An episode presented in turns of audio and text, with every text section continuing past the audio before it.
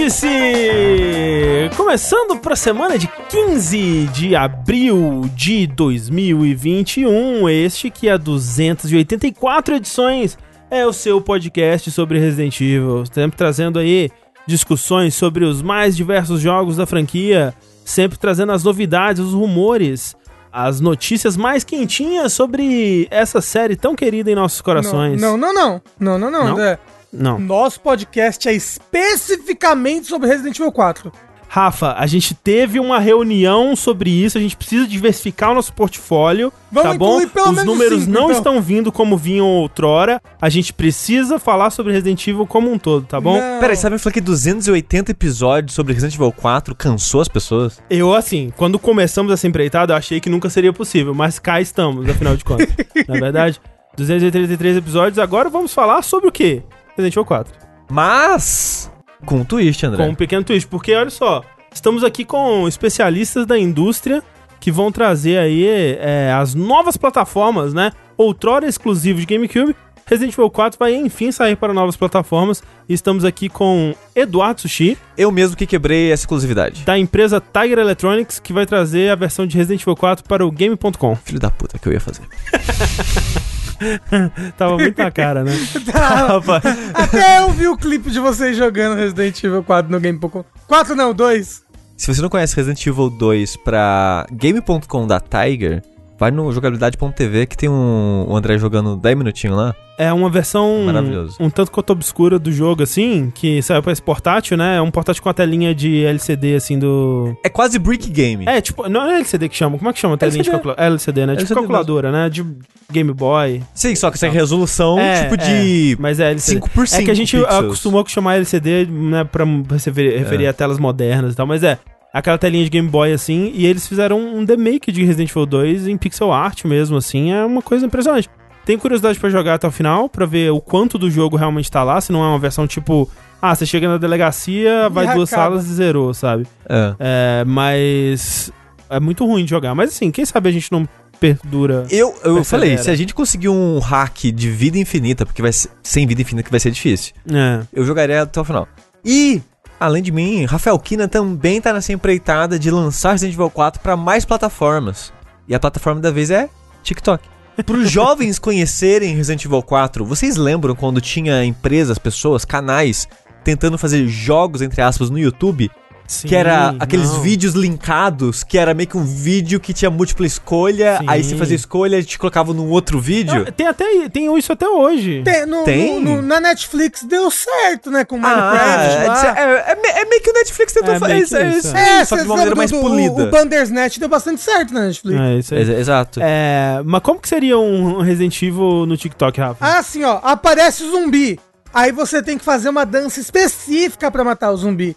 Como, por exemplo, a, dan a dança da Dani, que ela senta com carinho, mas não pode Ah, se Rafa, apaixonar. ele trouxe. Ela senta Ele com conseguiu. carinho, só não pode se apaixonar. A Ele Dani conseguiu. senta com carinho, só não pode se apaixonar. Rafa, calma, calma que vai Senta- pegar a DRM senta- aqui. é é verdade, verdade, desculpa. aí não vai ter como. Desculpa, perdão. DRM não, né? A outra, é, a outra coisa. DMC. que É porque um DRM? jogo agora, a Twitch virou um jogo. É gente. É verdade. um jogo. Mas quem vai lançar Resident Evil aí pra plataformas, Resident Evil 4 especificamente, pra plataformas nunca dantes navegadas é ele, André Campos, Sou eu. que vai lançar Resident Evil 4 pra plataforma do mangá. Olha Uau. só. Será que não existe já? Então, tem o mangá de Resident Evil, mas não tem o mangá de Resident Evil 4. Do 4? Hum, É. bom. Que isso, Capcom? Tá perdendo essa oportunidade. É, vai, vai ter o, o Leon, Leon Sama, Ashley Uhum. Chan, El Giganto Kun, né? Vários. Todos os personagens maravilhosos. Eles estão no, no- no ensino médio. Rasputin dono. E aí eles são teletransportados pra esse outro mundo, que é numa vila medieval. Napoleão. da San. Europa, Europa, Europa. Não, tem que ser Na- Napoleão Chan, né? Porque ele é pequenininho. É. Napoleão. Tem outro, né? Peraí. Não tem um outro que é mais pra criança? Na- ah, o, o, o que é a pessoa que é a sua, a sua inferior, a sua. É. É, Kohai. Na- Napoleão Kohai. Quem é o senpai? É o moço que tem a barba. Na guerra, muitas pessoas. É verdade. Todos Uh, rapaz, né? E com essa, é, estamos aqui pra não falar sobre Resident Evil, por incrível que pareça. Esse podcast é um podcast que não tem nenhum tipo de conteúdo sobre Resident Evil. O que eu acho que deve ser meio confuso, na verdade, assim, se você é a sua primeira vez escutando o Vértice, essa introdução não é uma boa Não. porta de entrada, né? É Às vezes eu penso sobre isso. Essa introdução que a gente faz aqui, ela é horrível, porque a gente começa falando no podcast vai ser sobre, sei lá, Sobre catar minhoca. é, sei lá. É, E aí a pessoa, porra, eu achei que eu ia ouvir um podcast sobre videogames, que bosta, desliga. Já- Alguém já fez isso. Com certeza alguém já fez Se no isso. Jack teve gente que desligava porque a gente falava de maneira rebuscada entre muitas aspas Exato. por tipo dois minutos. É verdade. Marketing nunca foi nosso forte. E às vezes a gente se empolga nessa abertura do Vértice, ela dura 30 minutos. A gente fica aqui. Ah, ah, Resident Evil vai lançar também pro meu chinelo, ó. e aí a gente não para. Então, Por incrível que pareça, esse não é um podcast sobre Resident Evil. E como vocês podem perceber, estamos desfalcados aqui de Menino Tengu, que voltará, estará conosco semana que vem aí. E sim. É, mas sempre presente em nossos corações. Mas estamos aqui para um vértice de número par. Isso significa que nós vamos falar sobre o que nós temos jogado aí nas últimas semanas. Joguinhos muito vistosos, muito divertidos. Que vamos discutir aí ao longo das próximas 17 horas de podcast, né? Vai ser uma maratona. Ouvi dizer que jogos estão saindo agora, André. Tem, tem jo- ó, Posso confirmar, joguei jogos. ó, André, você falou que a gente não ia falar de Resident Evil, mas eu e você zeramos recentemente o 5 em live. é. Olha só. Minhas impressões, bom, gostei. Bom jogo, divertido. É um bom jogo, eu acho um bom jogo também ainda. E foi bom confirmar que ainda é um bom jogo, porque a última vez que eu tinha jogado foi tipo 2013, assim. E, nossa, aqui é, é muito legal, é um jogo muito legal, tá? Foi. Foi muito Eu legal. quero, quero confirmar, quero confirmar que é muito legal. É, mas enfim, o que também é muito legal é o fato de que isso tudo que a gente tá fazendo aqui só acontece graças a pessoas como você, que vão lá mês após mês nas nossas campanhas do Patreon, do Padrim, do PicPay, com o seu sub na Twitch, que é de graça pra você, caso você assine qualquer serviço da Amazon, e nos ajuda para um caralho, né? Então, agradecemos a todo mundo que contribui de que forma for possível, né, pra isso aqui continuar acontecendo. Somos extremamente gratos e caso você contribua a partir de 15 reais ou com o sub na Twitch, você tem acesso aos nossos grupos, né, secretos aí do Facebook e do Discord, que são comunidades maravilhosas, onde a gente tem o podcast bônus, onde tem torneiozinhos de, de luta, grupinhos de, de, de luta e de assistir Gundam e outras coisinhas Vi, aí. vi, vi que tem gente combinando um board game pelo Tabletop Simulator no grupo. Porra, top demais. Maravilhoso. Então, é, se você quer fazer parte dessa família, 15 reais em alguma das, das plataformas aí, Patreon, o equivalente no, no Patreon, né? No Padrim ou PicPay, ou dá o subzinho pra gente aí, que infelizmente você tem que renovar manualmente todo mês, a menos que você dê o sub normal, né? Sem, sem o Prime. Mas o, com- o com Prime, infelizmente, tem a chatice de você ter que renovar todo mês, mas é um pequeno esforço que vai fazer muita, muita diferença pra gente. E Muito. agradecemos. Dito isso, vamos falar de jogos, videogames. E eu acho que você tem que começar hoje, André. Tem que começar? Você Porque acha? você é o que mais jogou jogos essa semana. Ah, isso é verdade. É né? verdade, então É. Senão Ok. o André vai emendar aqui É. até o final do episódio. Eu, eu tenho coisas pra falar. E eu queria começar então com o seguinte: eu recentemente cumpri uma aposta, Rafa. Não sei se você tá sabendo. Eita, aposta, nem sei o que é isso, nunca fiz. É. Eu não sei se você sabe, André, mas Ah. o Rafa tá burlando a, a aposta dele. Não, a gente vai conversar sobre isso. A gente Ok. vai, a gente vai Não, aproveitar pera, ao vivo aqui não. pra falar sobre isso. ok. Não, André, ó. Eu vou Não, não, não, gente, calma, deixa, deixa, a gente vai chegar lá, a gente vai chegar lá. É, seguinte, a aposta, no caso, foi uma aposta relacionada a The Last of Us Part 2, é, jogo do qual o podcast Vai sair um vai dia. sair. Terminando aqui, voltarei para a edição. E a aposta, eu não vou dizer aqui porque é um pouco de spoiler, mas no fim das contas era uma aposta que eu fiz com o Sushi. Sim. Resumindo, a gente não vai dar a resposta da aposta, mas a aposta em si a gente fez em algum vértice, É, que era sobre o André achava que tal pessoa ia morrer, eu achava que não. isso. E a solução dessa aposta resultou Tipo, se, se a pessoa que eu falei morresse, o Sushi perdia, se qualquer outra é pessoa numa morresse... parte específica. numa parte específica lá. Se qualquer outra pessoa morresse, eu perdia. Eu perdi. Eu fui muito. é, com muita sede ao pote. Na verdade, naquele trailer mesmo dava pra perceber já que não era a pessoa que, que eu apostei. Se eu tivesse visto o trailer com um pouco mais de atenção, eu teria é, evitado isso. Mas a punição, caso o Sushi perdesse, era que ele ia jogar Red Dead Redemption. E se eu perdesse, eu ia jogar Pokémon Sword ou Shield, né? E aí a gente tava aqui Eu acho muito engraçado que é só isso, só isso que você aposta o tempo todo. É, o que, é a única coisa que eu quero na minha vida. A única coisa que eu quero da minha vida é que meus amigos joguem esse jogo maravilhoso. É, mesmo que eles odeiem, eu quero, eu quero saber o que eles vão achar. Eu quero, eu quero o, o ódio deles. Gravar um dash dele. Pô, um dia, quem sabe, né? É, mas enfim, no Jogabilidade, então, eu comecei a jogar Pokémon Sword, né? E aí eu joguei um pouquinho lá, tava com bastante sono. É, não me lembro muito bem do que eu fiz, mas eu comecei. Naquele, na, naquilo lá eu tive uma ideia, pô, vou abandonar meu, meu starter, que eu tinha escolhido Sobol, e vou pegar cachorro. Aí eu peguei um Yamper, eu peguei um Zigzagoon, que alguns diriam que não é um cachorro, mas o Zigzagoon é um cachorro, quando ele evolui, ele deixa de ser, vamos né, falar sobre isso. Ah, tá, o Zigzagoon, aquele que é tipo um gambá? É, ele é um gambá. No, no fim das contas, ele é um gambá. Mas aí eu falei, pô, eu preciso terminar de jogar Pokémon pra cumprir a aposta, porque a gente fez outra aposta que tanto eu quanto o Rafa perdemos. É uma aposta que ninguém não teve vencedores. É verdade. Né? E aí, essa aposta que, que eu fiz com o Rafa, é, se eu perdesse, eu é, assistiria Hunter x Hunter, que já estamos fazendo no Rejack. E o Rafa, ele jogaria Red Dead Redemption. na verdade. E eu Os pensei, dois, pô, né? é, e nessa aposta que tinha a ver com o jogo é, The Medium, todo, nós dois perdemos, então nós dois temos que pagá-la, né? Eu já tô pagando a minha. E eu pensei, pô, não vou ter a, a, a moral, né? O, o- a, a elevação moral é, de, de cobrar do Rafa se eu não terminar, se eu não pagar a minha. Então eu fui lá e comecei a fazer, foram cinco lives, assim, de 3 a 5 horas cada, pra terminar. E foi uma experiência, cara, porque assim, Pokémon é, Sword, ou Shield, né? Eu joguei o Sword. É um jogo muito fraquinho. Na camada dele que eu joguei, né? É óbvio que sempre quando a gente fala de Pokémon, a gente tem que falar que, ok, existe, O competitivo. existe a camada competitiva, existem até profundidades mecânicas que eu não interagi com elas. Por exemplo, eu quase não mexi com a, cama- a camada de, de, de breeding, né? De criação de Pokémon no Daycare, essas coisas assim, de, de cruzamento de Pokémon. O que pra mim, pessoalmente, só piora o jogo. É, eu não mexi também com aquilo que você comentou quando você falou no Vértice, que é do IV e EV. Então, é, essa parte pra mim piora o jogo, mas é. Mas, é uma profundidade a mais, é, uma É. profundidade que eu não vi. Eu acho que o- eu acho que essa profundidade é mais legal, na verdade. Eu acho que melhora uma coisa que é rasa, sabe? É, então. Porque a coisa legal de Pokémon é criar Pokémon, é capturar Pokémon. Que lutar mesmo é chato. E aí você dá uma profundidade, tipo, ou vamos tentar capturar o melhor Pokémon desse tipo, vamos tentar criar o melhor Pokémon com as coisas perfeitas. É interessante. É, mas é, eu, eu sinto que é muito olhar o Wikipedia, sabe? E, e grindar pra chegar no que o Wikipedia é, tá fazendo. É, mas é. Então isso pra mim não tem nada de interessante. Inclusive, tipo, eu tive essa experiência que eu acho que é a, a experiência da maioria dos jogadores, né? De jogar, capturar uns Pokémon aqui. Na verdade, eu capturei bem menos do que a média, eu imagino, né? Porque eu, eu fui bem focado. Mas chegar até o final do- da história, né? E, e, e é isso, né? Tipo, o, o jogo.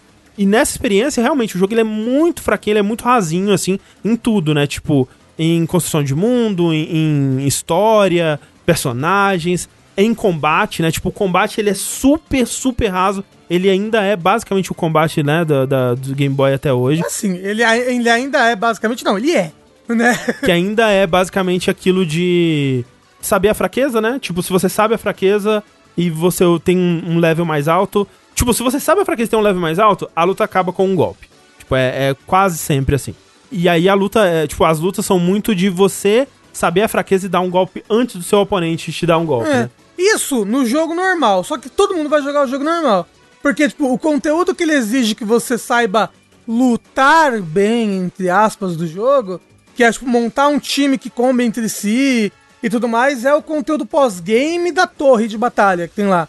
Eu não, não vou falar sobre isso porque não, não, né, eu não fui pra esse conteúdo, né? Não, sim, mas o que eu tô falando é que no jogo normal mesmo, que é o que a maioria das pessoas vai fazer, ou pelo menos a maioria casual das pessoas vai fazer, é isso. Ai meu Deus, é um Pokémon de grama. Eu boto um Pokémon de fogo e uso é, o ataque de fogo, e aí ele morre. Uou!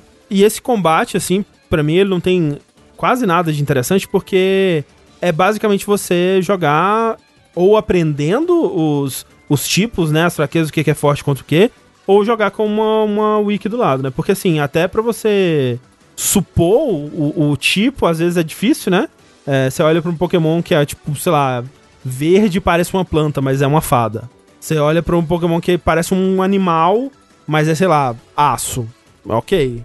Se você diz, eu aceito. Você tem que capturar os pokémons todos, André, pra, pra Pokédex te falar o que que é cada pokémon, entendeu? Hum. Hoje em dia você tem a internet, né? E assim, é- até eles têm uma, uma facilidade que se você já enfrentou aquele Pokémon, você sabe, né? A, a- ele te fala se, se você tem algo que é, é efetivo ou não.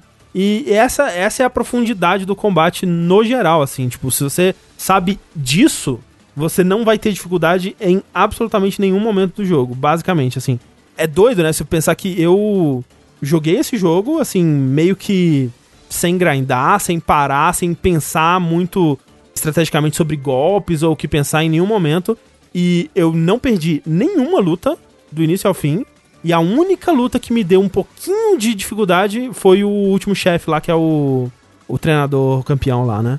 E foi engraçado que quando eu comecei a. Quando eu cheguei nesse treinador e ele começou a matar uns, uns bichos meio com um golpe, assim, né? Porque ele tava explorando bem a fraqueza dos meus, meus bichos. Ele, ele, não, ele não usava os golpes que ele, que ele sabia que era fraco, né? Então, tipo, mesmo que ele tivesse um Pokémon de grama, é, eu pegava um bicho que era forte contra grama. Aí ele usava o ataque do Pokémon de grama, que não era o de grama, pra explorar a fraqueza. Então ele tava bem espertinho, assim, coisa que nenhum outro treinador fez ao, ao longo do jogo inteiro. E aí, quando isso começou a acontecer, o chat falou: Hum, melhor grindar, hein? Melhor sair pra grindar. Tipo, dando a entender que assim, qualquer dificuldade que você tenha em Pokémon não é esperado. Se qualquer dificuldade está se apresentando, hum, melhor sair da luta e, e grindar um pouquinho, porque não era pra você estar aí, né? E, tipo, pra mim foi a melhor luta, sabe? É, então, a- as únicas lutas que são divertidas mesmo é a da torre no pós-game, porque aí Uhum. todos o- os times são assim. E primeiro, se eu não me engano, você tem os seis Pokémon, mas você só pode levar três. Entendeu? Ah. E aí a pessoa também tá com três e ela usa os três pra ficar combando. A, a CPU do, da torre de batalha é bem inteligente, bem forte, sabe? E o nível de todos os Pokémon fica no 50. Sei. Fica tudo nivelado sempre. Então aí você tem que começar a usar estratégia e tudo mais. Porque o jogo mesmo de Pokémon, ele é feito pra bebês, sabe? Ele é. Ele é feito pra bebês, criancinhas, é... E fãs de Pokémon. e fãs de Pokémon. E fãs de Pokémon. É. Principalmente fãs de Pokémon. E o chat já até falou. é, aí, o que você tem que fazer? Já que o jogo é ridiculamente fácil, você tem que criar desafio. E a comunidade Ah, tem vários desafios que eles gostam de fazer, né? Tem o Nuzlocke, que é. Você capturou, é, aquele é, um modo seu, legal, sabe? é. Aí ele morreu, aí você tira É, e tipo, tem- tem que capturar outro. Você pode capturar só o primeiro que você encontra por área, né? Uma coisa É, assim. tem, tem as regras, eu não sei especificamente as regras, É, mas parece uma maneira parece que interessante. é. cria uma dificuldade e cria um desafio. Então, e você até- sabe qual que era a minha graça de jogar Pokémon? Que acho que quando a gente falou do Sword Shield eu falei aqui. Era, tipo, achar os Pokémons que eu queria, sabe? Tipo, pô, eu Sim. quero montar esse time aqui. Eu vou nesse tal lugar e fico procurando. Eita, apareceu o fulano. Ai, meu Deus, tomara que eu não mate ele sem querer. Será que vai capturar? E a Pokébola fica tutu, tutu, tutu, plec. Aê, capturei. Meu Deus, veio uma merda. vou fazer ele transar com o dito até sair um bom. O meu. é, a minha experiência anterior com Pokémon foi: eu joguei na época o. o- acho que o Red ou o Blue e, e terminei. Depois eu joguei bastante do Gold, assim. Depois eu só fui jogar o Platinum. E depois O o, Sun, Sun e Moon. que e agora você falou no podcast e foi aquela beleza. Foi aquela coisa maravilhosa. E aí, agora o, o, o Sword, né? E todos esses, esses depois do Blue, Red, é, a minha experiência é, tipo, ok, a, a, a tagline de Pokémon, né? a- o slogan é temos que pegar, né? Agora catch em all, né? T- Temos que pegar todos. Cachorros. Os- é, Todos exato. os cachorros. E aí, quando, quando eu ia jogando esses jogos, pensando, ok, eu acho que eu vou passar por uma área e vou tentar pegar todos que eu encontrar, né? Tem uma variedade e tal, e, e essa, é a, essa é a vibe do jogo. E eu sempre desistia porque chegava um, um tempo que eu chegava numa próxima área e eu pensava, nossa, tem que pegar tudo, né? E aí eu desanimava, ia desanimando assim e largava. Sempre, sempre foi isso, em todos eles. É, e aí, como eu não tinha nenhum outro incentivo, tipo, de história, de combate legal, de qualquer coisa pra me, me fazer continuar ali, eu dropava. Dito isso, né? Dito que o fato de que Pokémon é um jogo muito fraquinho, muito é, sem sal, a minha experiência jogando foi muito legal, foi muito divertida, me diverti bastante. Por quê? Por causa das imposições que eu pus pra mim mesmo e por causa da experiência de jogar em live. Eu acho que a maioria dos jogos que você joga pela primeira vez em live, acho que costuma você ter uma experiência pior do que você teria jogando sozinho, porque você não vai se imergir tanto, você não vai prestar tanta atenção. Só que como Pokémon é uma história meio que foda-se, né? Tipo, e, sei lá, imersão meio que foda-se também, ter a ajuda do chat, ter o chat me dando dicas e expondo mais, abrindo mais essa parte mais obscura do, do jogo que normalmente você vai ter acesso pela wiki, né? Olhando como que as coisas funcionam por debaixo dos panos Não é tal. pela wiki, André, é nos fóruns, é conversando com os seus Isso. amigos da Exato. internet. Foi muito legal, porque eles já me falavam assim, ó... Porque uma, uma das coisas que eu impus pra mim é que eu ia fazer um time só de cachorros, né? De Pokémon cachorros. E, e aí eles já me falavam quais que tem no jogo, quais que não tem. Durante algumas vezes, assim, eu abri o, o trade, né, online, e várias pessoas me deram uns Pokémon muito absurdos, tipo uns lendário cachorro muito louco, assim. Suicune, Entei, Porra. É, umas paradas muito da hora, assim. E que eu, que eu acabei não usando, porque eles já vinham com um level muito mais alto, né? E eu acho, eu acho que você nem conseguiu usar, né? Porque É, você só provavelmente consegue usar. Usar, tipo, o tal nível de Pokémon que você pega de outra pessoa de acordo com quantas insígnias você tem Isso, de, de ginásio. Então, ninguém pode pegar e te dar um nível 99, assim que você, o Pokémon não te obedece. É. Mas, por exemplo, me deram aquele. que Qual que é a evolução do Rockruff, que é um. tipo um Husky. É, Rock Husky. Rock Husky, né? É, exato. que, que eu, é o meu água gelada, né? Que eu. Eu recebi um, um nível 60. Lycan Rock, esse daí mesmo. Eu recebi um nível 60 e aí levei pro daycare e peguei um ovinho que nasceu com um Rockruff. E aí eu treinei o Rockruff do, do iniciozinho até evoluir e tal. Mas, mas ele é aquele que evoluiu pra versão cachorro ou pra versão punk? É pra versão cachorro, né? Porque se evolui de dia é um, de noite é outro, né? Então, assim, foi, foi bem legal, assim, ter... Receber esses Pokémons que eu não teria no jogo normal e, e, e coisas assim. E eu acabei montando um time que, que eu me peguei muito a todos os bichinhos que são muito bonitinhos, né? Muito, simpá muito simpáticos os bichinhos. Tipo, tem o, o, o Yamper, né? Que evolui pro Boltand, eu acho. As duas versões muito, muito simpáticas. O... Agora eu não vou lembrar o nome dele, mas é o, o Belchior, né? Ó, a Clarice tá falando aqui, se apegou daquele jeito. né? Gente, vou contar aqui pra vocês, vou expor o André. Conta. Vou expor o André. O André zerou o jogo. Primeiro, que ele, que ele não fez o, o final o final mais legal do jogo. É o final que você faz depois do final normal. Mas tudo bem, tudo bem. O negócio é, o André pegou todos os cachorros, foi no campo de execução mais próximo dos Pokémon e soltou todos os cachorros no mato. Soltou na frente da carrocinha. Eu libertei eles da escravidão, Rafa. Matou. Eu soltei eles na floresta do cachorro lendário. Que é aquela floresta que você vai no começo do jogo. Uhum. Soltei eles lá, naquela floresta, pra ele viver. para eles serem cachorros lendários juntos dos outros cachorros lendários. E não terem que é, lutar sob nenhum outro mestre. Primeiro, Tá bom? o, tudo os cachorros nível 99 desequilibrou a, a fauna e a flora ali, tudo. Aquela floresta vai virar um deserto. Né? Matou os esquilos, matou as abelhas, certeza. Sabe, acabou. Não, mas aquela, aquela floresta ela tem, ela tem uns bichos level alto também. É, mas é. Alguém vai lá e vai capturar esses cachorros. Os cachorros lendários estavam lá de boa, você foi lá e capturou eles. E agora? Não capturei, não. Você que queria que eu capturasse. Ah, então, você tem que voltar lá e fazer a, a outra quest que tem depois. Ah, então tem que ir lá e desbalancear o ecossistema, é isso que você tá me dizendo? Ah, então tudo bem. Então foi isso que eu fiz. Beleza. não, mas, mas, mas você fez matando os seus cachorros, André. Não, não matei não, eu soltei eles, Rafa. E agora eles são livres dessa, dessa vida de Richa. escravidão.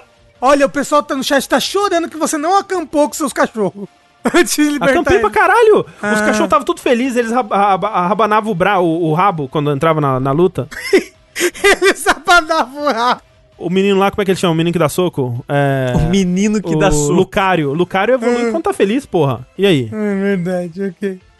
Ah, Clarice, eles foram pra uma fazenda, né? Sei como é que é. Aí tive vários animais que minha mãe falou que foram pra fazenda também. Então, assim, ter essa, essa, essa, essa série de, de coisas que foram específicas do jeito que eu joguei, né?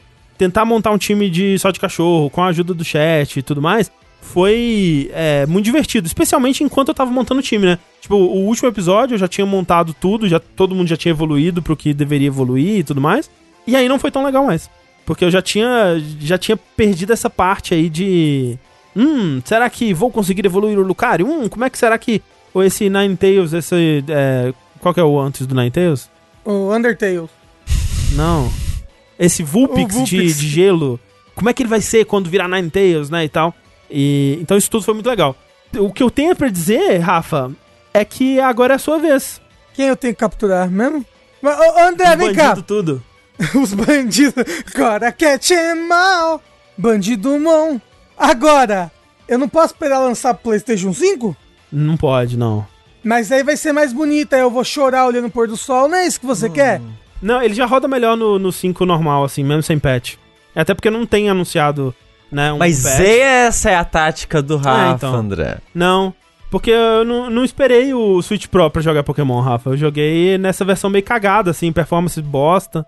Umas quedas de frame, né, que dá pra É, caralho. Bem, bem zoado, inclusive. Mas você chorou com o pôr do sol? Não.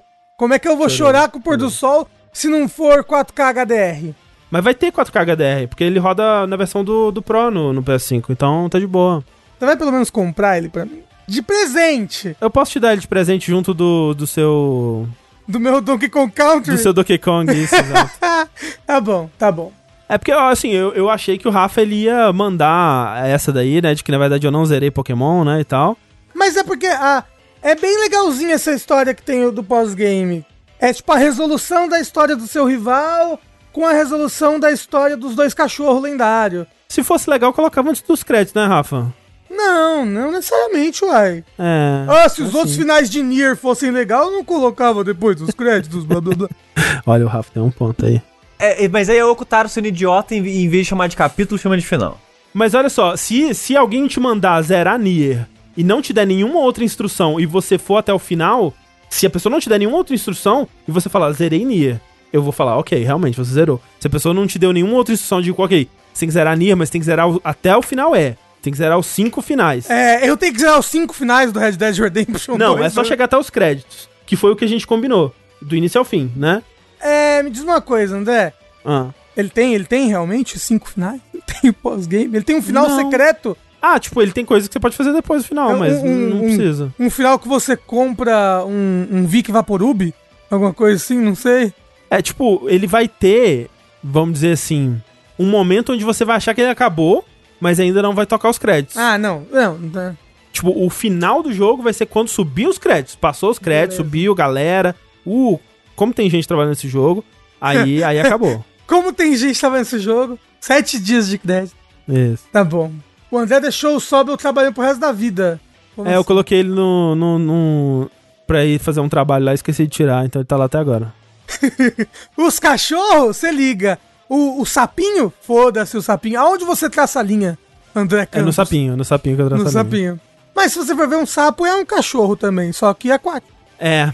A gente teve muita discussão sobre isso, né? Como, como definir um cachorro e assim, a, a, a, a regra que a gente criou. Assim, é, biólogos ao longo de centenas de anos já fizeram esse trabalho pra mas, você. mas aí a gente pensou assim, pô, a gente vai se ater a coisas fúteis e voláteis como ciência? Não, né?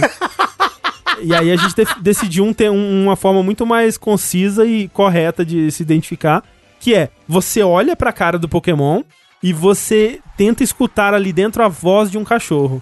Se um cachorro olha de volta, se um cachorro fala de volta, aí você pode considerar um cachorro. Entendi. Pô, Então, assim, é muito, de- é muito de bicho pra bicho. Assim, às vezes você olha pra um bicho e você vê um cachorro, você sente um cachorro ali. Chupa pirula. É, a capivara é um cachorro ou ela é um tiro próprio?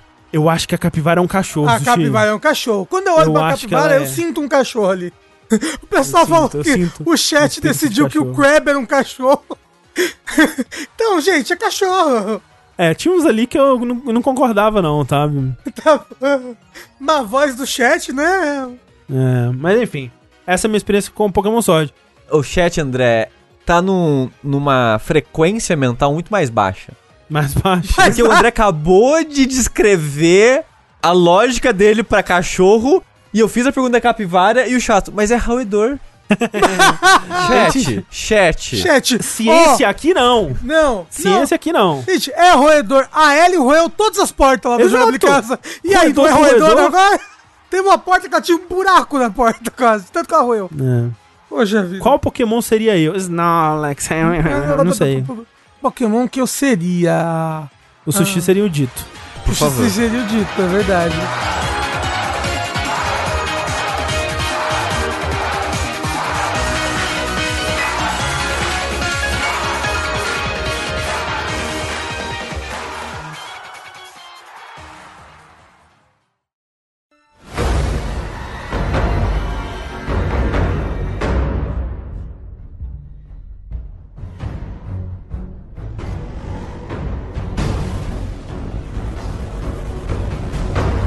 Mas é isso de Pokémon. Quero saber de jogo moderno agora, jogo da tiro, Sushi. Assim, moderno, eu não sei se é tão moderno assim. Então, então. Eu e o Rafa, a gente vai falar do mesmo jogo hoje, porque foi o único jogo que os dois jogaram. Esse foi o único jogo que eu joguei. O Rafa acho que jogou um Tears of, as, as outras coisas fora de, de- do contexto de jogabilidade aqui. É, eu joguei, na verdade, o Trials of Mana. Tô jogando ainda. Ah, você não tava jogando Tales of Berseria, que você falou? Eu tava antes, ano passado. Final do ano passado. Ah, tá, achei que você tava agora. Não. O, o que eu tô jogando agora é o Trials of Mana que eu comprei pro Play 4 e descobri que ele roda muito melhor no Switch. Fiquei triste. Ele salva mais rápido, ele tem load mais rápido e o gráfico do jogo é tão feio que ele fica bonito no Switch.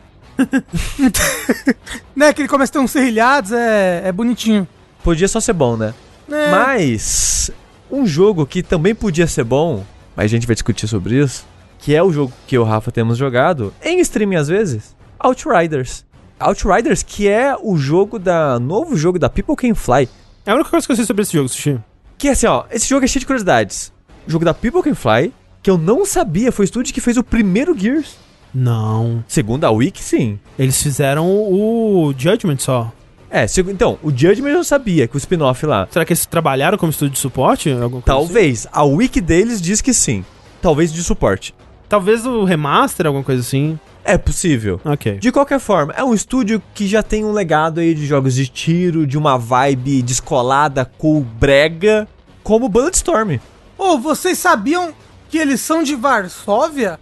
Eu sabia. É um estúdio que fez um excelente jogo de tiro pra PC chamado Painkiller. Um, um clássico. Sim, o primeiro jogo do estúdio. Mas, gente, Varsóvia não é aquele lugar fictício do Vingadores 2?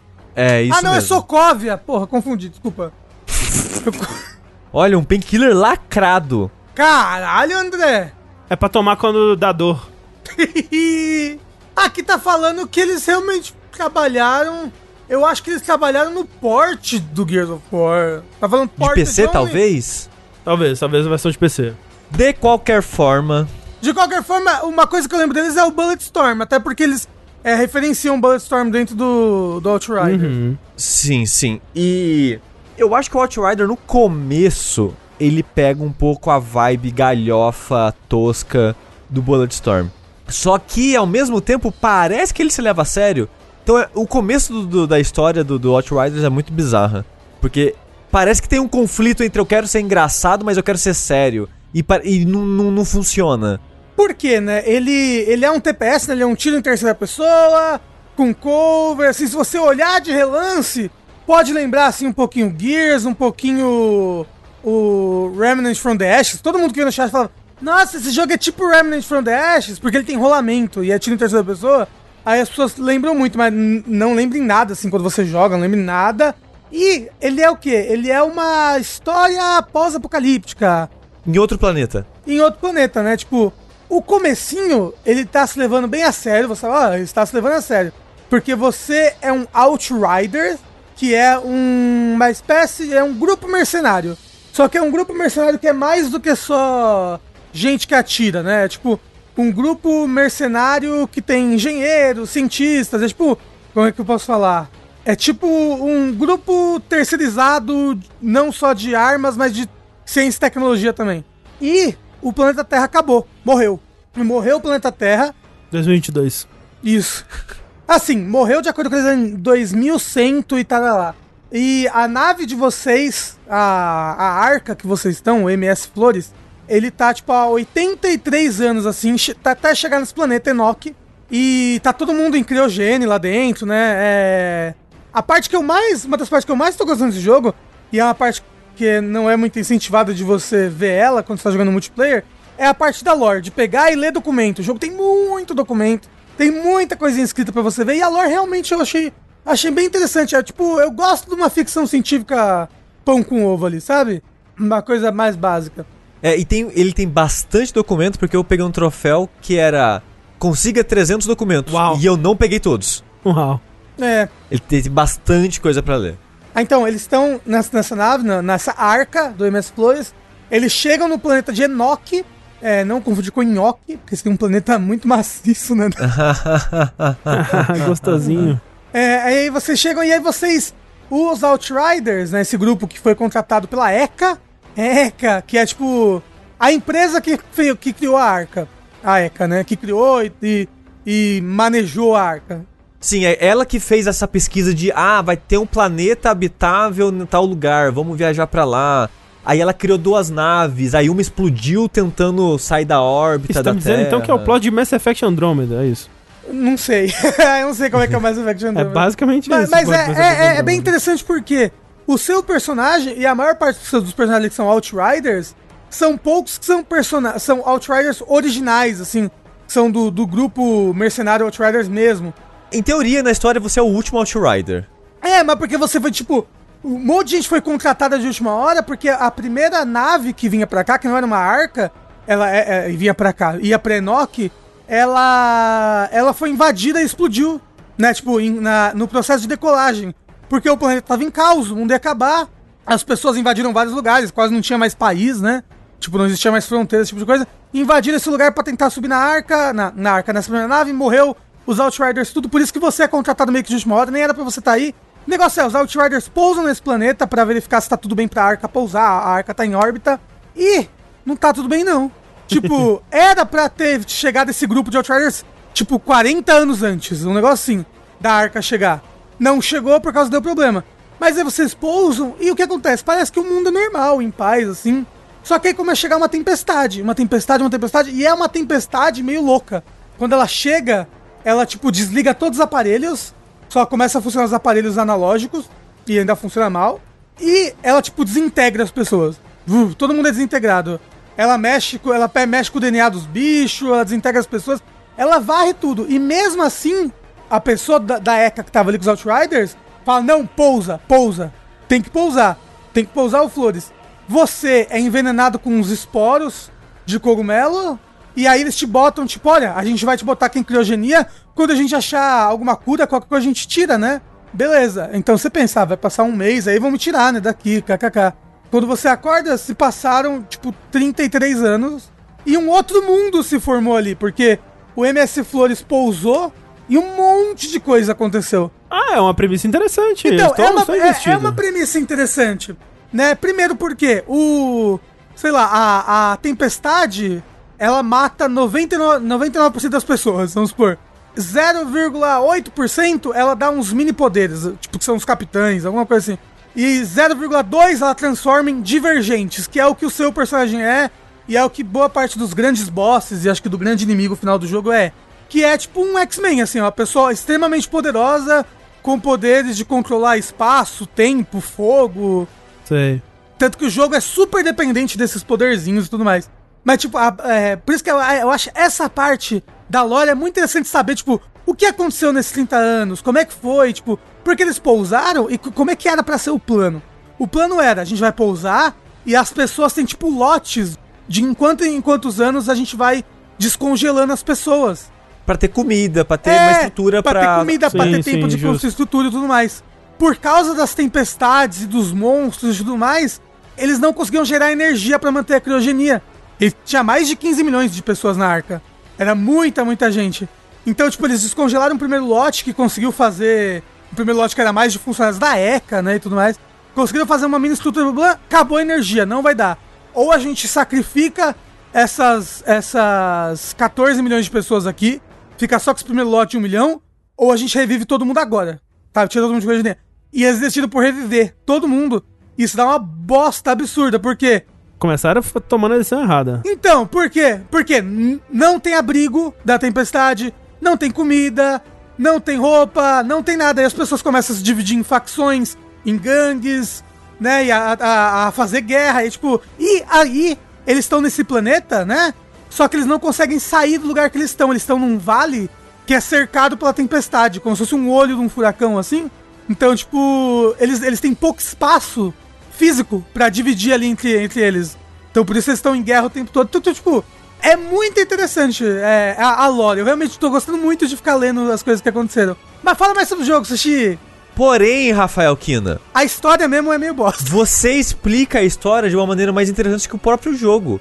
Porque as batidas do jogo são interessantes, mas a maneira que ele entrega essas coisas é péssima. Você tá dizendo, Sushi, que se abrisse o jogo com esse trecho do Rafa falando aqui agora, seria melhor. Seria melhor. Porque assim, é que o Rafa, ele já falou muita coisa que você descobre com Sei, algumas sei, horas sei. de jogo. Ele já ele contou muito mais informação que você tem no começo. É, e, por exemplo, essa guerra que o Rafa tá falando, ela acontece há 30 anos, porque a guerra, ela começou com as pessoas que queriam é, acordar as pessoas e as pessoas que não queriam acordar as pessoas. Porque quando acordou e deu ruim, as pessoas falaram: Eu falei pra não acordar, agora eu vou matar todo mundo. aí meio que, come... aí meio que aí foi aí que começou a guerra. Sim, aí sim. meio que uma guerra de 30 anos. Aí a parada dessa primeira. Um terço do jogo, vamos dizer assim, o primeiro um terço da história do jogo, ela é muito focada nessa civilização pós-pós-apocalíptica de humanos em outro planeta sendo atacados por tempestade mágica louca, com monstros que habitam nesse lugar, com outras pessoas perigosas. E o jogo ele é muito tipo. Olha os horrores da guerra, ninguém sobrevive, é muito caótico e terrível. Porque é tipo assim: 90% dos NPCs que você conhece nas primeiras horas vão morrer de uma maneira. Estúpido. Monster Hunter o filme. É tipo, do nada assim, sabe? Sei. Não, não. E aí é muito estúpido porque. É, olha os horrores da guerra, que coisa horrível. Vamos matar esse NPC de uma maneira engraçada. Caralho, É porque, tomou por- um tiro por na exemplo- cabeça, que burro. Você ganhou, tem uma side mission que é você ir salvar um cara, sei lá, um general, alguém importante do lado da guerra que você tá ali. Tipo, vai lá salvar a pessoa que ele tava cercado pelo exército inimigo, não, não. E caiu um prédio em cima da cabeça dele. É, então é, Ele quando tá- você ele chega tá nos lá, escombros. soterrou o prédio, ele tava preso nos escombros, e você, né, derrota os inimigos que estavam do lado de fora, limpou a área, aí você, né, tira as pedras e salva o cara. Só que na- quando você vai tirar alguém do prédio, você tira alguém do exército inimigo. E o cara fala: não, não, não, não, tô de boa, tô de boa, a gente aqui dentro tava conversando e a gente é amigo agora. Aí esse cara puxa o cara que você foi salvar, ajudando, assim, né, dando a mão e tal, e tamo de boa. E ele fala: vou lá salvar o resto da galera. O soldado inimigo que falou isso. O cara que você foi salvar dá um tiro na cara do maluco e fala: Você achou que a gente virou, virou amigo só porque a gente tava preso junto lá dentro, otário? Hahaha. E nisso to- toma um tiro de sniper na cara e morre também. aí, aí a moça. Aí a moça, porque eu tô jogando com a personagem mulher. Fala, ai caralho, que merda. E é isso, a quest acaba. O cara que você foi salvar morreu. E os horrores da guerra, ele é filho da puta que fingiu que tava amiguinho do cara e deu um tiro. E joga. Ele é muito. Ele dá um tiro e joga uma granada depois em cima do cara por garantir, cima. né? Não, assim é pra, pra, ensinam na- na dentro do, da construção pra matar as pessoas É. que estão lá dentro. Mas o, o negócio é, as quests e os diálogos da história são muito pior escritos do que as dos, os dos documentos, dos diários. Tipo, eu lendo os diários eu acho, caralho, super legal esse conceito. Olha como é que eles estão tentando fazer pra pegar água, como eles estão tentando fazer pra pegar comida. Olha como funciona essa tecnologia aqui específico. Tipo, tem um diário que mostra como era- era os turnos de manutenção do, do Flores enquanto ele andou os 82 anos. Tipo, porque ninguém ia ficar 82 anos acordado cuidando da máquina. Então, tipo, eles tinham zeladores que acordavam de tanto em tantos anos, iam revezando e se botando em criogenia, fazendo... um Então, tipo, tem diários muito legais, super bem escritos. Aí você vai no jogo mesmo nas quests, é uns, hum- é uns humor estranho, uns diálogos que você fica... Hã? uns personagens péssimo e que tipo, eu acho que o jogo ele queria vender esses horrores da guerra, sabe? Porque todo mundo que você conhece no começo morre. E de uma, de uma maneira que não tem construção, é só tipo, morreu, acabou. Porque é muito violento, você não pode prever, sabe? É tipo, as pessoas morrem. E eu acho que o começo do jogo é um desserviço gigantesco pro que o jogo é. Assim, porque ele começa em escrombos genéricos pós-apocalíptico. Tipo, você tá no planeta alienígena, que tem monstros e coisas e magia, mas você tá meio que numa cidade em ruínas que parece padrão, sabe? Sei. É, a primeira área, a primeira área mesmo é só uma trincheira com ruínas bosta, tudo marrom, sabe? Aí a segunda área que você vai é um pouquinho mais legal, a segunda área da primeira, do primeiro ato, né, Sushi? Já é um pouco mais legal, que é a primeira cidade que foi formada, blá blá. Aí depois, pô, a da neve, é neve, é bacaninha. Mas eu acho que é, é- Depois volta pra trincheira padrão, aí É. trincheira, aí trincheira.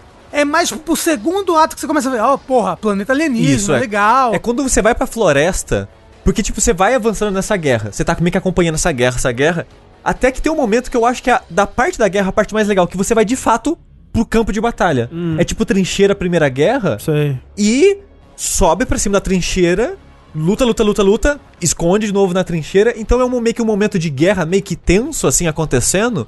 E depois que você fala, beleza, acabou a guerra, vamos fazer uma outra parada aqui que a gente quer fazer que não envolve a guerra. E vamos ir pra uma direção X. Aí você vai pra uma floresta que ninguém consegue sobreviver lá, porque tem uns esporos loucos, que é a, floresta do comecinho do jogo. Que tem anomalia, é, tipo, tem uma tempestade que tá muito forte lá, tem uns esporos loucos que ninguém sobrevive mais de um dia, e você tem que arrumar uma maneira de ir pra lá. E quando você vai pra lá, quase não tem humano lá. Então, os inimigos mudam, a dinâmica de combate muda, a história muda porque não tem mais a guerra acontecendo, sabe? Não tem mais esse foco na guerra. É, começa a virar muito mais uma história de viagem por um planeta alienígena desconhecido e perigoso, sabe? Começa a ficar mais interessante. Porque nesse do, no período da guerra que você tava, você vai arrumando meio que uma patota. E essa patota vai acompanhando você, que você tem meio que um caminhãozão louco, um tipo um tanque, sabe? Inclusive, eles justificam é, do fato de no multiplayer ter três caras igual você ou é meio Não. que... Não, não justifica. Ah, é, é. Tipo, na história só existe você de Outrider. Entendi, entendi. No multiplayer é três Outriders. Sim, sim, ok. Não, três Outriders divergentes. Isso. E essa patota, quando você chega na floresta, é as pessoas que você tem contato. Sei. Basicamente assim. E, é, e as que mais vai desenvolver, né? Que você vai conversar mais. Mas dito tudo isso, a história fica mais interessante porque ela começa a falar do planeta. Hum, É mais sobre, tipo, tá, que lugar que é esse? Que tempestade é essa? Por que, que essas criaturas estão aqui? O que, que tá acontecendo?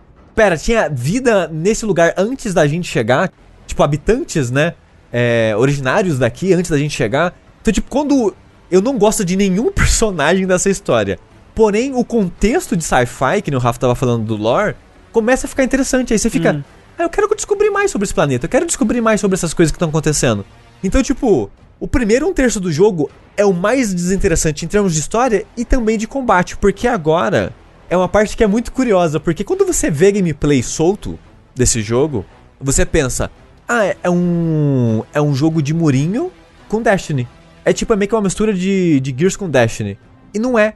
Ele não é um jogo de murinho e ele não é Games as a Service. Hum. Aí você fica, mas pera, o que, que ele é então? Porque ele tem murinho, mas ele não quer que você fique no murinho. Porque a maneira que os inimigos funcionam, se você ficar no murinho, tipo, 20 segundos, vai cair uma granada em você. é tipo control, assim. É. Então, tipo, você pode. Tem um botão pra você agachar no murinho, mas a mira dos inimigos é milimetricamente perfeita. Então, o murinho que você tá, por exemplo, não é, um- não é certinho, né? Ele tem meio que umas ranhuras, Sei, umas sei. curvas. E às vezes você tá meio que numa parede e tem um ângulo ali, na, que- na diagonal, que o cara acerta você, né? E se fosse você atirando, é muito difícil acertar, mas a máquina, ela tem a mira perfeita em todos os tiros. Então, ele vai achar aquele centímetro que enxerga você e vai te acertar.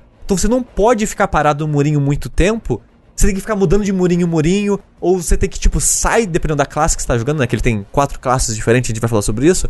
Você sai do murinho e não fica no murinho, sabe? A, a, a sua classe é não ficar no murinho. Então, tipo, ele é um jogo que tem, mas ele é meio que um, uma possibilidade. Ele não, é ele não é focado nisso. Igual, sei lá, tipo, Uncharted antigo, você tem que ficar no murinho. Gears, você tem que ficar no murinho, sabe? Sim. Tipo, tanto que a maneira que a, se recupera a vida nesses jogos antigos é ficando paradinho, né? Sim, sim. Nesse jogo, não. Cada classe recupera de uma maneira específica. E todas envolvem matar inimigos. Então você não pode ficar parado ali à toa, senão você vai morrer. É tipo. Várias classes você tem que saber um equilíbrio entre você fica um pouquinho no muro pra dar uma recalculada assim, vai pro outro muro, atira, atira, atira, vai pro outro muro, atira, atira, atira.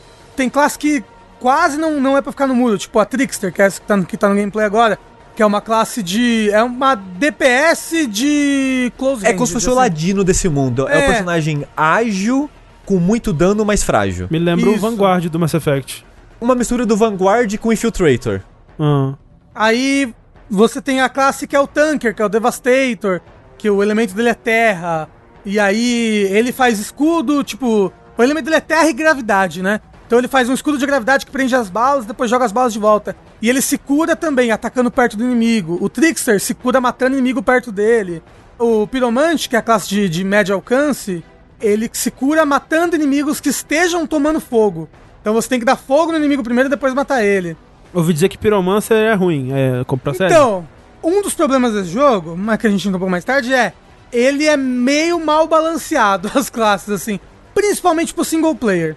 Né? Tipo, tem classes que é muito mais fácil jogar no, no single player do que outras.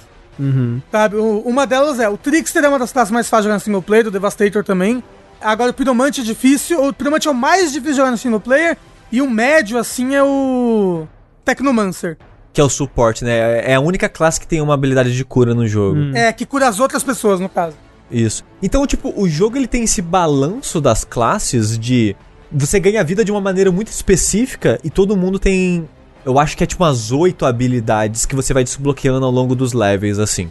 E tipo, tem muita gente falando, nossa, mas esse jogo me lembra Remnant. Esse jogo ele lembra muitos jogos, mas ele não. Jogando, ele não parece com nenhum jogo. E, e ele só mostra isso depois desse um terço de jogo também. Porque é quando você já desbloqueou todas as, as suas habilidades, então você. Porque só pode equipar três, né? Então por mais que você tenha oito, eu não lembro o número exato, mas vamos dizer que é oito. Depois que você desbloqueou todas, você faz meio que um. Equipa as três, meio que fazendo um combo. E esse jogo, algumas pessoas acham que ele seria meio games as a service, porque ele tem level, Ele tem aquela carinha de Destiny, né? É, e ele tem loot. É. e ele tem loot colorido com raridade. Tipo, ele tem item comum, incomum, é, raro, épico e lendário. E esses equipamentos vai ter mod. E esses mods vão te dar bônus passivos ou, ou efeitos únicos pras armas. E os equipamentos, as roupas e as armas que você tem também tem bônus a lá Diablo. Tipo, ah, essa arma tem X% de dano de longo alcance, X% de bônus em crítico e te dá mais vida, sabe? Tem esses bônus Uhum. a lá Diablo, assim.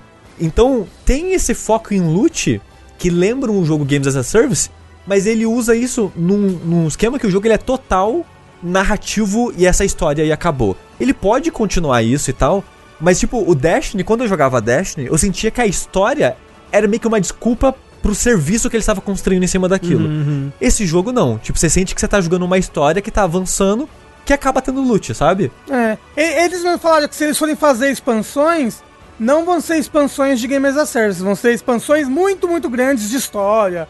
Alguma coisa Sei. assim. Então, tipo, o jogo lançou agora, agora eles estão atualizando pra tirar bug e tudo mais, mas eles não pretendem, sei lá, adicionar uma raid, um negócio não, assim. até onde a gente sabe, não. Sei. Tipo, quando você acaba o jogo, tem meio que um. É, coisas endgame pra você fazer, mas é caso você queira, sei lá, loot perfeito por algum motivo, sabe? Porque ele não tem PVP, ele é só co-op, por exemplo. Ele não tem Sim. muito incentivo pra você ter as armas mais incríveis e perfeitas. É, e, e, e é co-op você mais dois, só no máximo. Então, É. Eu tava vendo, eu não lembro, eu tava numa live, não lembro agora qual, mas tava rolando essa discussão é, de é, a pessoa falando assim, pô, que bom que o jogo lançou, né, e não vai ter update nem nada, assim, não vai, sei lá, eles não vão adicionar essas coisas de Games as a Service, e alguém comentou, tipo, como assim que bom? Não é, não é legal que o jogo ele continue adicionando conteúdo, muitas vezes de graça e tal. E o lance é isso que o Sushi falou, né, que tipo, o jogo ele ter essa estrutura de Games as a Service, de, de estar planejando lançar novos conteúdos, isso acaba impactando na qualidade do conteúdo base, né? Tipo, eu É, não o conheço. tipo de conteúdo, É, né? exato. Porque acaba sendo um, um jogo que ele é maior do que ele é ali. Ou ele tem pretensão de ser muito mais do que ele é ali. Então você tem é, a. Pelo menos eu tinha a- o sentimento que era meio que um jogo incompleto, sabe? Uhum. Que ele ainda tinha muito por vir. é quando você zera. Quando você zera o Destiny 2, que você sente que o jogo, o jogo Destiny começou, sabe? É. Antes era tipo uma história tutorial. Tanto que hoje em dia você joga Destiny 2, você nem consegue mais jogar, né? A história direito, você não consegue mais. Sim. É, eu não sei como é que é exatamente, mas tem umas coisas que fica difícil de jogar mesmo. é. Então, tipo, é diferente. Realmente, esse jogo. pa- E, ah, e, inclusive, a campanha dele é muito grande. Eu acho que ele tem umas 30 horas de campanha. É, ele tem muita side mission, ele tem muitas coisas opcionais pra você fazer caso você queira. E as histórias da side mission são tão profundas quanto as histórias principais desse jogo. Não que sejam incríveis, mas as missões de side mission são tão elaboradas quanto uma missão principal. Uhum. Pra esse jogo, especificamente. Mas o que eu tava falando sobre as raridades de itens, sobre um terço, é porque conforme você vai avançando no jogo, o jogo vai te dando mais armas de raridade superior. E essas armas, tanto as roupas e armas, né, equipamentos né, de raridade superior, tem mods. Hum. E esses mods, eles são como se fosse meio que uma matéria do Final Fantasy, digamos assim, que tá equipado naquela arma ou roupa sua, que vai te dar uma habilidade passiva nova. É, e tem meio que tiers de mods, mas as roupas, por exemplo, ela o tier 1 de mod na roupa, ela influencia, ela altera uma habilidade sua. Hum. Então, por exemplo, eu tenho uma habilidade de cura que só cura 30% da vida da equipe toda, independente de onde essa- a pessoa tiver. Aí Eu pensei, nossa, é meio ruim, né? Tipo, não. É tipo, sei lá, 30 segundos de cooldown e só 30%, tipo. Se eu tô com um, um Trickster, que é o personagem melee, tipo, 30% de vida é um inimigo que eu mato perto de mim, sabe? Não parece muita vida e tal. Ah, não. Fora que o Trickster morre em meio segundo. Assim, tipo, É. pá! Sim. Mas tem um mod que dá regen, além de curar, vai te dar um- um- uma parada que você vai regenerar a vida por alguns segundos. Ah, tem um, um mod que vai tirar todos os debuffs e te deixar imune a debuff por tipo 10 segundos. Então, tipo, os mods, eles influenciam muito Nossa, muito, a função muito. das suas habilidades. É meio que transforma ela em outra coisa. Sei. E é muito fácil você trocar os mods. Quando você, você pegou uma armadura com mod, você destrói ela, que aí você ganha os materiais, e você ganha um mod pra você. Permanente. Me- é Permanente. Meio, que, meio- meio que você vai ter meio que um, que NPC, um posso falar? catálogo. um catálogo, isso com todos os mods de arma que você destruiu. Então você vai no, no, no, armadura. no ferreiro lá. Esse mod, se não é que você tem um, você tem cópias infinitas dele, como se você tivesse aprendido a fazer ele. Você pode colocar quantos equipamentos em armas você quiser. Tipo Final Fantasy VII Remake. Tipo isso. É, As habilidades da do Cloud. Ah, tá, é, é, porque, As porque, que quando você aprende porque as ela, ela fica matérias... permanente pra você. sim, sim, É, sim. sim, Então, sim. tipo, o jogo ele é muito amigável em você personalizar seus equipamentos. Você pode aumentar a raridade dele, e isso é importante que quanto mais raro, mais mod você pode equipar. É, e quando você acha armas é, épicas, por exemplo, que são as que já tem dois slots, ela já vem equipada com mod é, nível 2. Que a única maneira de você conseguir um mod nível 2 é assim. Mas você pode, tipo, aprender o mod, pode colocar na roupa que você quiser, na arma que você quiser. Ah, nossa, eu tô no level 18, minha arma é level 15, né? Tá ficando meio fraca. Você pode é, gastar recurso pra deixar. pra fazer a arma subir de level. Você pode gastar recurso pra deixar os bônus. Que nem eu falei, ah, bônus de crítico, bônus disso. Gastar recurso pra deixar esses bônus mais fortes. Você pode personalizar muito a sua arma. O que diminui essa necessidade, tipo, de. Putz, eu tô mal porque eu não consegui um loot bom. Uhum. Não, essa arma tá boa, você tá gostando? Vai gastando recurso pra deixar ela mais forte. E o recurso não é escasso. Talvez seja no começo, mas conforme o jogo vai progredindo, vai ficando cada vez mais fácil, mais fácil, mais fácil, mais fácil, sabe? Então, tipo, o jogo ele é muito amigável em você personalizar o seu personagem, e é por isso que eu falei que o jogo ele brilha mais mecanicamente em história depois do primeiro terço. Porque é quando você já tem um monte de mod, um monte de é, recurso pra otimizar e personalizar suas armas, e a história já tá mais interessante, os inimigos estão mais interessantes. E tipo, o primeiro um terço eu joguei muito no automático de. Cara, eu tô meio, sei lá, cansado na vida, sabe? Eu só quero uma parada pra relaxar. E tipo, eu ia jogar o Oddworld, que o André vai falar mais tarde. E eu, tipo, eu gostei do que eu joguei das as três primeiras fases. Mas eu senti que era um jogo que ele queria muito de mim, no sentido de, ah, tem os puzzles, tem a história. Ele queria que eu prestasse atenção nele. o, Watch, o Watch Riders, ele não, ele não quer, ele não precisa que eu preste atenção nele, sabe? Jogo de podcast. É um jogo de podcast. Então eu fui meio que no automático, até que o jogo ele tem um, um sistema que é bem interessante, que é de, de grau de dificuldade. Que conforme você vai jogando, o jogo ele vai meio que liberando novas dificuldades, contanto que você esteja jogando na dificuldade é, mais difícil liberada naquele momento. Então, por exemplo, ele começa na dificuldade 1. Você jogou um pouquinho, ele, opa, liberou a dificuldade 2. Ele vai pra dificuldade 2. Jogou um pouquinho na 2, opa, liberou 3. Tá jogando na 3, libera 4. Mas se tipo, ah não, 4 tá difícil pra mim, vou, vou voltar pra 2, aí ele não vai liberar 5. Uhum. Você tem que estar na 4 pra liberar 5. Mas, então, tipo, você vai jogando nisso de dificuldades que vai liberando, até você achar que tá difícil demais. E quanto mais alta a dificuldade, melhor a recompensa. Isso é, é mais loot e melhor loot. Sei. É, Basicamente tipo, é, na, na na verdade, ele tem. Quanto mais alta a dificuldade, mais níveis acima do seu você pode equipar os equipamentos. Entendeu? Vamos supor que ele tá numa dificuldade 5. Eu posso equipar equipamentos até 3 níveis acima do meu, entendeu? Uhum. Na dificuldade É. 6, equipamentos até 4 níveis acima do meu. Só que também vão ter inimigos 4 níveis acima do seu. Exato, porque o que acontece é, os inimigos dropam arma e roupa, equipamento, né, deles. no geral, no nível deles. Hum. Então, o que a dificuldade do jogo faz é, cada ponto de dificuldade que você coloca, o inimigo fica um level acima. Sei. Então, conforme você vai avançando essa dificuldade, você, né, regula ali do jeito que você tiver mais, mais confortável e tal. E chegou num ponto do jogo, que pra mim foi na floresta, quando o jogo clicou, que eu tinha ferramenta suficiente e o jogo tava começando a ficar interessante por causa da dificuldade e os tipos de inimigos que ele tava oferecendo, em que eu comecei a criar combo entre as minhas habilidades equipadas e os mods. E eu comecei a pensar em fazer combo de equipamento com os mods, com os bônus passivos. E eu tava meio que, tipo, a meio que foda-se pra um momento que, tipo, caralho, não, eu acho que eu criei um combo muito maneiro aqui, sabe? E, e- e os combos, os combos não são combinhos simples. Ai, ai, agora eu criei esse super combo e eu dou mais 50% de dano. Não, é tipo, meu Deus, agora eu criei esse combo e eu tenho munição infinita que explode os inimigos, sabe? É, por exemplo, um combo que eu faço, que é o que o Rafa tá fazendo, que eu acho que a gente tá jogando com essa classe que é o Striker, né? É, o, Trickster. O Trickster, é, a gente tá jogando com a mesma É. classe. No solo, que né?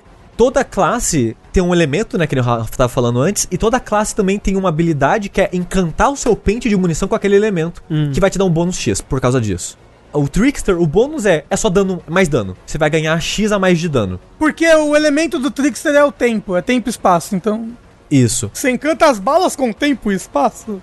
É, aí, o que acontece? Tem um mod que é, se você matar o inimigo com 30% ou, ou menos de munição, de pente, né, na, na sua arma, ela recarrega magicamente.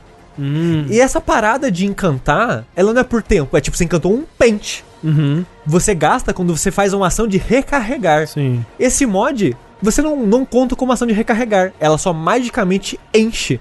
Então é meio que munição infinita com pente encantado. É. Então, tipo, beleza, como é que eu posso otimizar isso o máximo possível? Então eu comecei a fazer combo de.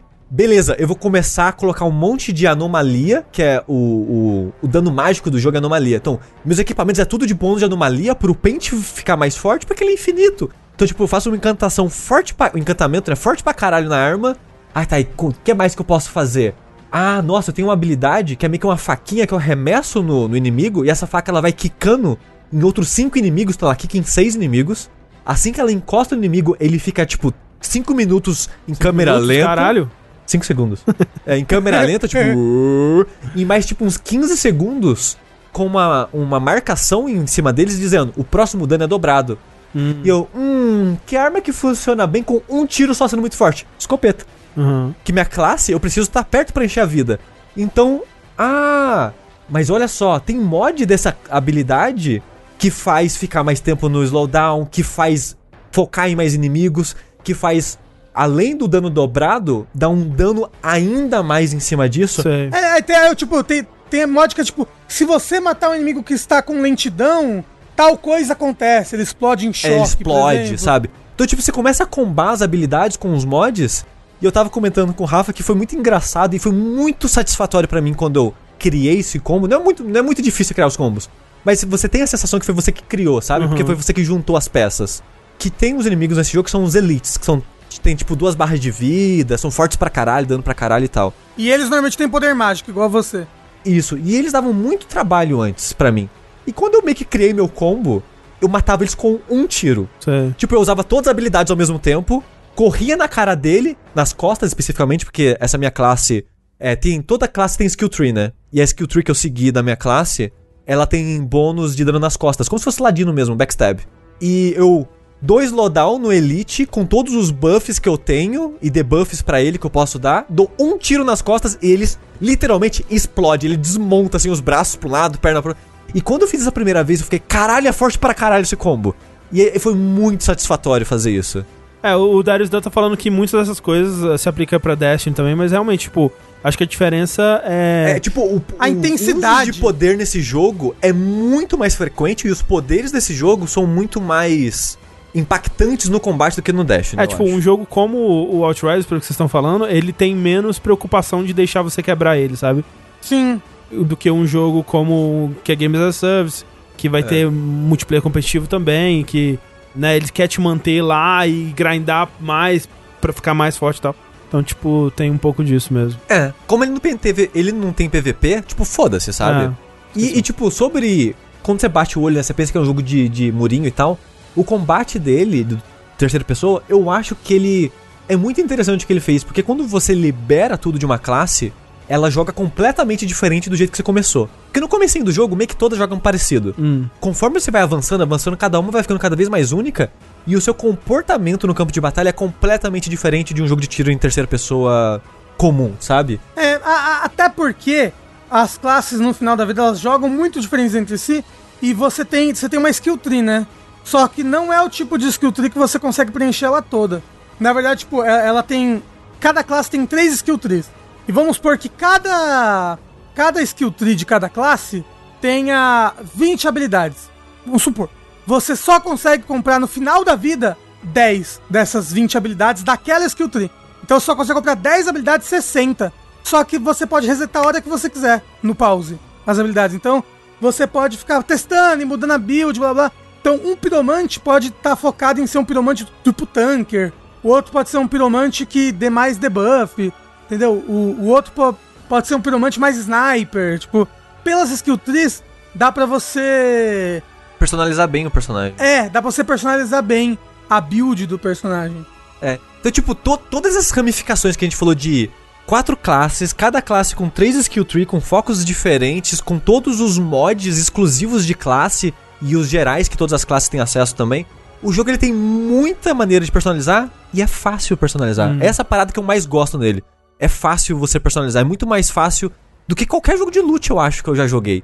E o combate, que no começo era só meio que, ah, é qualquer coisa só pra desligar o cérebro, tá tipo, não tá divertido isso aqui. Eu, pra mim, eu, tô- eu tô achando pelo menos, nossa, tá divertido, até uns encontros aqui que eu tenho que pensar um pouco fora da caixa pra minha build pra eu conseguir encaixar ela nesse encontro, sabe? Porque, tipo, eu acho que a ideia nessa luta era talvez eu meio que dar respec, mas não, eu vou fazer a minha build funcionar É pra fácil dar respec? É bem fácil dar respec. Ah. É tipo, você abriu o menu, você dá respec. É, você você apertou Start, aí foi lá no- na skill tree, apertou quadrado, você deu respect. Bom. Mas peraí, respec até de classe ou só do. do Não, das- não. É, é, você não pode trocar a classe. Ah, tá. Isso você Você não, não pode trocar a classe. É, mas você pode tro- trocar skill tree, aí você vai no Sei. ferreiro, você troca os mods das armas e tal. Então, tipo, eu tô me divertindo bastante com esse jogo. Tipo, a história é bem qualquer coisa, mas eu tô achando muito divertido ao longo do jogo brincar com as habilidades, os mods e fazer os combos, assim. De, de verdade, é um jogo que eu tô achando muito melhor que eu achei que ele seria. Mas assim, eu ainda acho que ele é um bom jogo ruim. Eu acho que ele tem, principalmente agora no começo, que ele tá com muito bug. Ele tá com muito bug. É foda porque eu, eu acho que eu sozinho peguei todos os bugs desse jogo. Tipo, o Sushi teve muito menos bugs do que eu. Quando a gente jogou no, no, no multiplayer, eu, o Sushi e o Caio, a gente teve tanto bug que a gente parou num canal. Num um canal Ah, é de verdade. compilação de bugs. Tá lá, eu, o Sushi, Sim. porra, jogando e o meu personagem sem cabeça e sem mão, correndo. Só a roupinha flutuando. é, dando, dando, dando tiros invisíveis. Tá, tá, tá, tá, tá, tá, tá, com as minhas armas invisíveis. Então, tipo, ele é um jogo single player. né, é um- ele é um jogo que você pode se jogar single player, mas você tem que logar no servidor toda vez que você vai jogar. Eu cheguei a ficar 40 minutos pra logar no servidor do jogo, sendo que eu ia jogar ele single player. Porra, chato. É, caiu o servidor, você tá jogando single player? Opa, parou o jogo aqui. Acontece isso. É, o jogo crashar várias vezes. Todo tipo de pequeno bug possível e imaginável que você já, você já imaginou num joguinho, tipo um bug lá Ubisoft, eu já tive nesse jogo, assim. É. Ele não tem problema de frame rate. Não, nenhum. Ah, tá. Assim, a gente tá jogando no Play 5, né? É, é assim, ó, no Play 5 ele tá rodando suave, com load tipo de 4 ou 5 segundos, rapidinho. O problema é tudo do- da parte do servidor. Todos os bugs é do servidor. Inclusive tá no Game Pass, tá, gente? A- Ah, Atenção. sim. Sim, é verdade, tá no Game Pass. No Game Pass do Xbox. Do Xbox, isso, desculpa. Isso. E tipo, eu. ó, um problema que eu acho que ele é. A inteligência artificial, ela acaba sendo muito inteligente de vez em quando. Ela devia ser um pouco mais É. boa. A, a parada é que é, é frustrante porque, por exemplo, a classe que eu e o Rafa a gente tá jogando tem meio que um teletransporte. Tem dois tipos de teletransporte.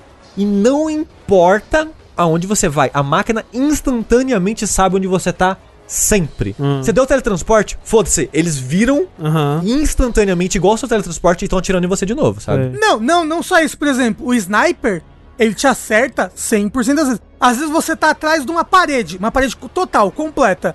Mas o sniper já tá mirando em você, você nem tá vendo o sniper. Você saiu de trás da parede, imediatamente toma um headshot. Pá! É caralho, você nem tava me vendo. Os inimigos sempre sabem onde vocês estão. A mira deles é perfeita.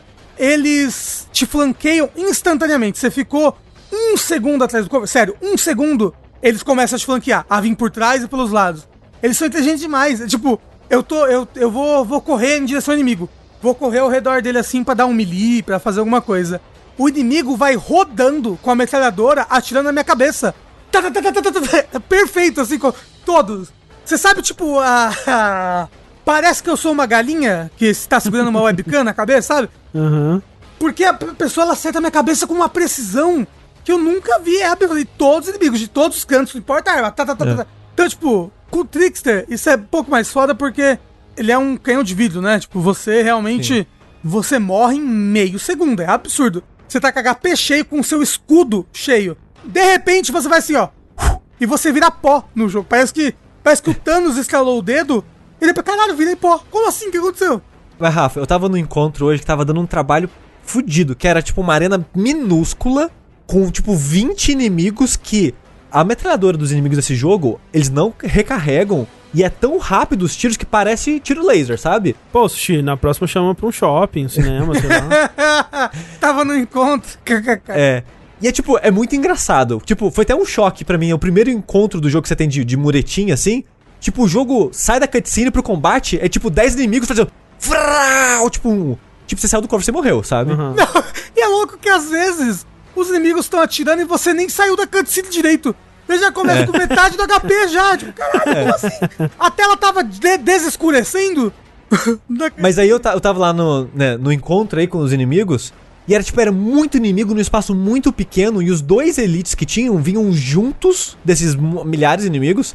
E era dois elite que era de escopeta. Então eles correm na sua direção e foda-se. Isso é coisa da dificuldade ou toda dificuldade é assim? Assim, eu tava na dificuldade 13 de 15, tá? Ah, ok. É, não. Inclusive, Sushi, eu tô vendo vídeos de pessoas falando assim que não vale a pena sair da dificuldade 3 até você chegar no nível 30. Rafa, deixa eu chegar na 15, porque eu vou zerar esse jogo e eu vou desligar ele. Ah, não, não. Só, só que o pessoal tá falando, tipo assim, quando você aumenta a dificuldade, você não ganha mais XP. E, tipo, dois níveis nesse jogo é o suficiente pra dobrar o dano dos inimigos, dobrar o dano da sua arma. Ah, mas às vezes a pessoa sobe a dificuldade por diversão, não pelo É. XP. Não, não, então, Assim, mas, não, mas, assim, mas Rafa, no geral- O jogo, o jogo, ele, ele muda a dificuldade sozinho, né? Você pode desligar isso, mas por padrão, ele vem pra quando você libera uma dificuldade nova, ele já bota na dificuldade mais alta, entendeu? Sim. Então, tipo, o pessoal tá falando, não vale a pena você aumentar a dificuldade além do 3, que é tipo o normal, que os inimigos estão sempre no mesmo nível que você, até você chegar no nível 30. Porque senão, o rating que você ganha XP é menor do que o rate que, o, que aumenta o dano dos inimigos. Até que chega num nível absurdo de você morrer. Mas, Rafa, isso, isso daí é pra quem tem tempo. Porque aí você vai. Tipo, eu peguei o level 30 agora no final do jogo. Tipo, eu, eu vou começar a subir dificuldade agora. E, gente, eu não terminei. Eu tô, tipo, no finalzinho do jogo e eu não liberei a dificuldade máxima, que é o 15 ainda. Você quer que eu chegue no final do jogo e jogue ele inteiro de novo pra liberar a dificuldade Não, 15? aí Mas, você não, para não de jogar. Mas é isso que eu tá. Eu quero aumentar a dificuldade. Eu quero ver o desafio de aumentar a dificuldade. Mas eu, eu acho que pra maior parte das pessoas que tem um gameplay normal, eu acho que não aumenta muito a aí, não, dificuldade. aí, aí você regula pra dificuldade que você tá confortável. É, eu acho que joga no 5, no 6. Ah, então essa, é- essa é a dica, É. na verdade. Regula pra dificuldade, você tá confortável, como assim? É, ué. A dificuldade não é parar no 3, a dificuldade é vai até onde você tá de boa. E é, isso. Mas e se você vê que tá muito ruim, volta um pouquinho, espera você upar uns níveis e vai pra dificuldade mais Não, alta de novo. não, não, não se preocupe Porque com isso senão não, gente. che- chega um momento que fica frustrante a dificuldade mesmo. Então, mas é isso que tá. A dificuldade tá frustrante, aí parou. Voltou. Não precisa ser 3, sabe? Não precisa ser o 3. é, eu tô falando do que, do que o pessoal de, de Reddit fora tá falando pra fazer, pra jogar, pra não sei o que, que é melhor Ah, não, é. no nível fo- 30. Foda-se o é, build pronta, essas coisas, caralho, a quatro da internet. Faz- joga do jeito que você quer e seja feliz. Mas eu só, a única coisa que eu queria falar é. Eu fiquei tipo uns 30, 40 minutos na- nesse lugar. Porque eu tava morrendo, morrendo, morrendo, morrendo, morrendo. Matei todo mundo. Só sobrou um carinha bucha. Eu tava com a vida cheia. E eu pensei, ah, é só um cara, eu vou correr na direção dele. Ele me matou. Com uma saraivada de tiro eu morri. Ele arrancou minha vida Caralho. inteira. E eu fiquei bem É o puto. policial do Mafia 1. É. E eles não recarregam o pente, não, Sushi. Eles, eles atiram. Tá, tá, tá, tá, tá, tá, tá, tá, tá. Eu falei, vou esperar ele recarregar, né? Aí, tipo, o tempo que você demora pra sair do cover, eles já recarregaram o pente já. tipo, não parece. É muito louco, por exemplo, de piromante, tem uma, tem uma, uma habilidade que ela tem. Ela tem como é que é? Tipo um cast time. Não é um cast time, mas ela tem uma animação. Quando eu casto ela, meu personagem abaixa as mãos e depois sobe as duas mãos ao mesmo tempo. Tipo, oh, que ele faz uma coluna de fogo. Às vezes o tempo dessa animação é suficiente pra eu morrer. Porque quando eu faço isso, eu saio do cover, né? Porque eu levanto as minhas mãos. Tomei sete tiros na cara, sabe? Então realmente. É, ainda bem que ele tem esse ajuste de dificuldade. É, o jogo, ele, ele de fato ele pode ser frustrante por causa de como a inteligência onipresente, onisciente ali dos, da, da máquina pode ser. Mas eu encarei essa, essa inteligência como. Ah, é assim que o jogo é? Então eu tenho que agir de uma maneira. Me adaptar. a isso, né? adaptar, exatamente, me adaptar a esse tipo de dificuldade. É igual um jogo de puzzle. Que tipo, nossa, mas por que que eu tenho que fazer o puzzle assim?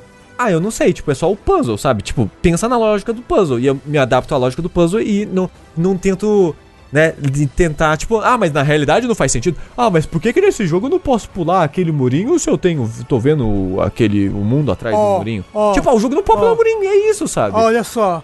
No Dark Souls 2 não tem desculpa pra ele não pular aquele murinho e ir pra Dragon Não tem sushi desculpa. É, Não tem tipo, eu desculpa. concordo com o Rafa que pode ser muito frustrante Mas eu, pessoalmente, eu meio que me adaptei e não acho mais tão frustrante assim, sabe? Tem, tem situações que ainda acho, mas no geral não é mais um problema problema para mim. Porque eu meio que tenho meus pulos para contornar isso, sabe?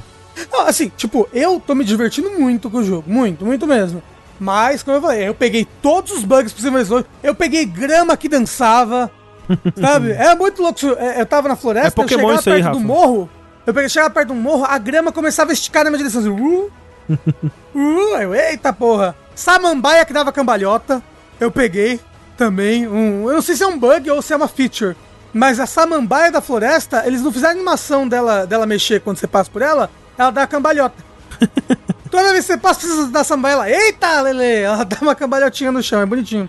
Tinha bug, até hoje, quando eles corrigiram esse bug, de gente que perdeu o inventário todo quando o É, eu vi jogo isso. Isso é saiu. tenso, isso Ah. é tenso. Eu peguei bug de ficar preso dentro dos lugares e ter que. Eu, tipo, eu, eu fiquei preso dentro de uma sala e não tem fast travel no jogo. Tipo, de qualquer lugar que você esteja. Você tem que ir até uma bandeira pra dar o fast travel para outras bandeiras. É, e eu tava num lugar, uma sala presa, sem bandeiras. Aí eu, eita, o que, que eu faço? Eu tive que entrar no multiplayer do jogo, entrar numa sessão de alguém aleatório, só pra me teletransportar pra ele. Porque quando você sai do multiplayer, o jogo te deixa naquele lugar que você tava, no multiplayer da pessoa. Então, eu consegui sair. Eu tive. Clipei na geografia. Eu morri por causa de uma planta que tinha colisão. Tinha um lugar. Um lugar, um- uma grama, assim, com várias plantinhas e tudo mais. Uma dessas plantas tinha colisão, perto da parede, assim. eu- uma. Uma graminha, uma graminha assim, pequenininha, tinha colisão. Bati nela, fiquei preso, inimigo me prendeu e morri. Mas assim, ó, eu não peguei nenhum bug jogando esse jogo. A única coisa que aconteceu pra mim é ele deu crash e fechou umas 3, 4 vezes, sei lá, em 40 horas de jogo. E o que é ruim, mas tudo isso que o Rafa tá falando não é tão comum assim, tá? Nossa, assim, é alguma coisa com o meu, porque, olha, você vai ver as minhas lives. É, é mecânica de tropeçar. Eu Ah, mas tem gente que é lives- imã de bug mesmo, né? Tipo, tem várias pessoas no chat aí falando que jogou no Xbox e não, não teve isso e tal. É. Mas realmente, assim, é- isso de perder o personagem realmente rolou. E o pior é que eles não, não vão conseguir recuperar, né? Tipo, eles falaram e, que. não, isso é tensíssimo. é, tipo, no máximo eles vão dar um item parecido, mas talvez não com os mesmos stats e tal. Ó, eu, eu, eu pego muito bug do. do radar parar de funcionar. Que o, às vezes você não sabe pra onde é a missão, né? Aí você aperta o botãozinho ele traça no chão até onde é a missão, sabe? Faz uma cobrinha de luz que vai até a missão. Nossa, mas é direto! A cobrinha vai pra uma parede. Ela, ela vai pra um lugar que eu não posso entrar. Sabe? E aí eu não sei, eu não sei. É ruim o mapa. Pra abrir o mapa pra ficar olhando o tempo todo, porque você não se vê dentro do mapa. Só vê a área em que você está. Então eu não sei onde é o norte, eu não sei onde é que é aqui que eu tenho que ir. E a cobrinha tá mandando pra um lugar que não existe. Sabe? Então, tipo, realmente, ele tem muito bugs, mas é tudo assim, coisa que eles vão corrigir com o tempo. Eu acho que ele é um jogo que. Nossa, ainda mais no Game Pass, putz, vale muito a pena você pegar ele pra jogar. Mesmo um, um- o primeiro um terço dele sendo o mais fraco em, em ambientação, Em em, tudo, combate, em história, acho que em tudo. E leiam os documentos. Que eu acho, eu acho muito legal os documentos desse jogo, sério, muito bom. Rafa, Diga, André Campos, dono das empresas André Campos. isso daí da, da cobrinha te mandar fazer coisas que você não pode, quem sofreu muito também foi a Eva, né? Foi. Caralho, né? Mas olha só, só queria dizer que você gosta de tirinho em terceira pessoa, co-op, Poderes? eu recomendo esse jogo. Se você quer um Pô, joguinho parece pra jogar- legal mesmo, eu tô afim agora, tá instalado, não comecei ainda. É, tipo, se for jogar, quiser jogar co-op, dá um toque que eu tenho o personagem no começo do jogo aí. O Rafa também. É, é, é, a gente tá no. é, a, a gente jogou ontem, por exemplo, eu joguei de piromante. Eu tava achando um saco jogar de piromante sozinho. Jogando ontem com o sushi, eu achei super divertido. É, que assim, eu, eu gosto, eu, eu fico feliz, inclusive, né, não tá sendo super elogiado, né, mas eu, né, não é a primeira vez que eu vejo pessoas que estão gostando muito do jogo. É, eu fico feliz pela People Can Fly, porque é um estúdio que eu sempre gostei bastante. E tava meio mal da perna há um tempo, né? Tava, tipo, tava meio apagado, na verdade, né, acho que foi comprado pela Epic recentemente, né, e achei que fosse sumir aí entre fazer conteúdo de Fortnite. E, e o que tinha me afastado, na verdade, é, é, é que, assim, eu tinha uma noção básica de como é que era o jogo e eu achei que era tipo um Destiny, né? E eu, tipo, putz, parece legal de jogar, mas, nossa, que essa estrutura me dá uma preguiça tão grande. É, é que esse jogo ele não se vende bem. Porque, tipo, a gente tava no streaming e perguntaram: Nossa, mas o que, que esse jogo faz de único? Acho que de único, talvez nada, mas ele não é tão genérico assim quanto parece, sabe? Uhum. Ele, quando você bate o olho, ele parece 15 jogos, mas ele joga de uma maneira bem diferente. Não, e assim, por exemplo, a tela de equipamentos é idêntica de Destiny, Ah, sabe? sim. Sim. A pior herança dos videogames É. é, É, tudo que é, Destiny assim, fez. heranças ruins de videogames. Segurar botão, mouse no, no inventário. Exato, segurar E é tudo do Destiny tudo essa porra. É. E mouse no inventário. Muito, muito Nossa Ubisoft The senhora. Game. Se eu pudesse apagar um jogo da história, seria Destiny. E, e e assim, eu recomendo esse jogo se você gosta de jogo co-op, com tirinho, jogar com os amigos, né, só uns lootzinho aqui, jogar conversa fora. E que se você com- comprar, se você puder. Mas se você tem o Xbox, cara, eu É acho verdade. que vale muito você dar uma chance pra esse jogo. De novo, a primeiro um terço desse jogo não vai ser tão bom assim. O jogo ele vai se desdobrando pra você ao longo do tempo. Porque tem que falar, ah, joguei o demo, não curti. É porque o jogo ele teve a, a brilhante ideia de ser começar ruim. Parece que de propósito, sabe? É. Mas. Mas dá uma chance pra ele. A primeira, primeira área é tão sem graça, a primeira trincheira lá. Nossa, é tão sem graça. É tão tipo, porra, você me botou num mundo pós-apocalipse, blá, blá, e aí parece que eu tô na Terra, na Primeira Guerra Mundial. Uou, que divertido. É Resistance que chama. É, não, fora que as primeiras missões são muito, muito forçadas a ser, sei lá, adulto violento, sabe?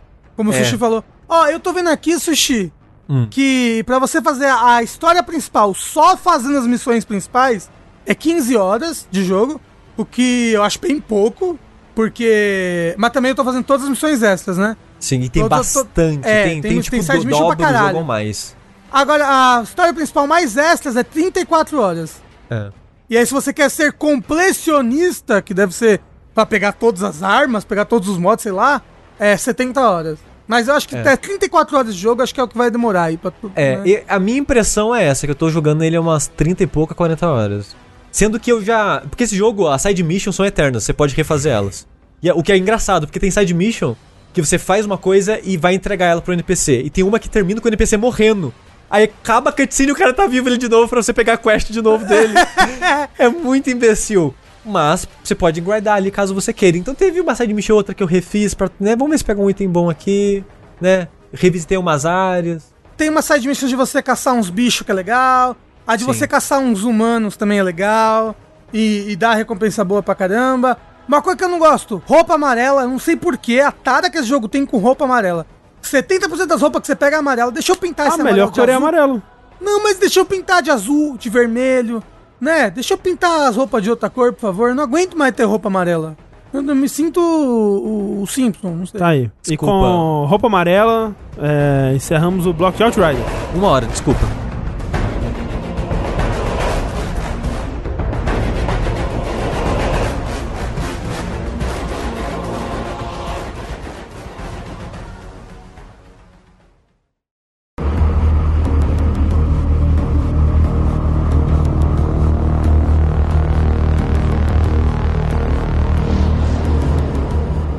Falar em jogos que talvez deveriam ter ficado um pouquinho mais de tempo cozinhando.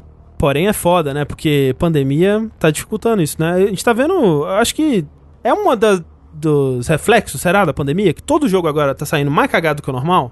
Talvez. Né? Será que é geração nova? Eu acho que muita, muita empresa teve que se adaptar a home office, não é algo fácil de se adaptar. É, e, e eu já vi eles falando que um dos setores que mais sofre, né, é o de. De. Q&A. QA, né?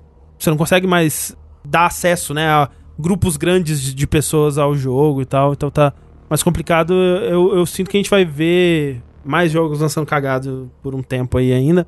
Mas o jogo que eu quero falar aqui hoje é um jogo que me deixa um po- pouco triste, na verdade. Ah, não, André. Porque os dois jogos que você tem pra falar eu quero jogar. Me deixa um pouco triste, Sushi, sabe por quê? É, é um jogo que eu tava muito é, empolgado. É um jogo que ele pede pra você torcer por ele, sabe? É, é- é o, É, é o jogo que foi anunciado no lançamento do PS4, André. É, então, ele tá aí desde. Não, acho que um pouco depois, mas assim, bem perto ali, 2014, eu acho. É. Tá bastante tempo em desenvolvimento, um um desenvolvimento sofrido. Se você for na, na página é, da Wiki, tem tipo uns sete estúdios isolados que trabalharam nele, assim. Tipo, diferente. Não, não é, e não é só estúdio de outsourcing, é estúdio de desenvolvimento mesmo.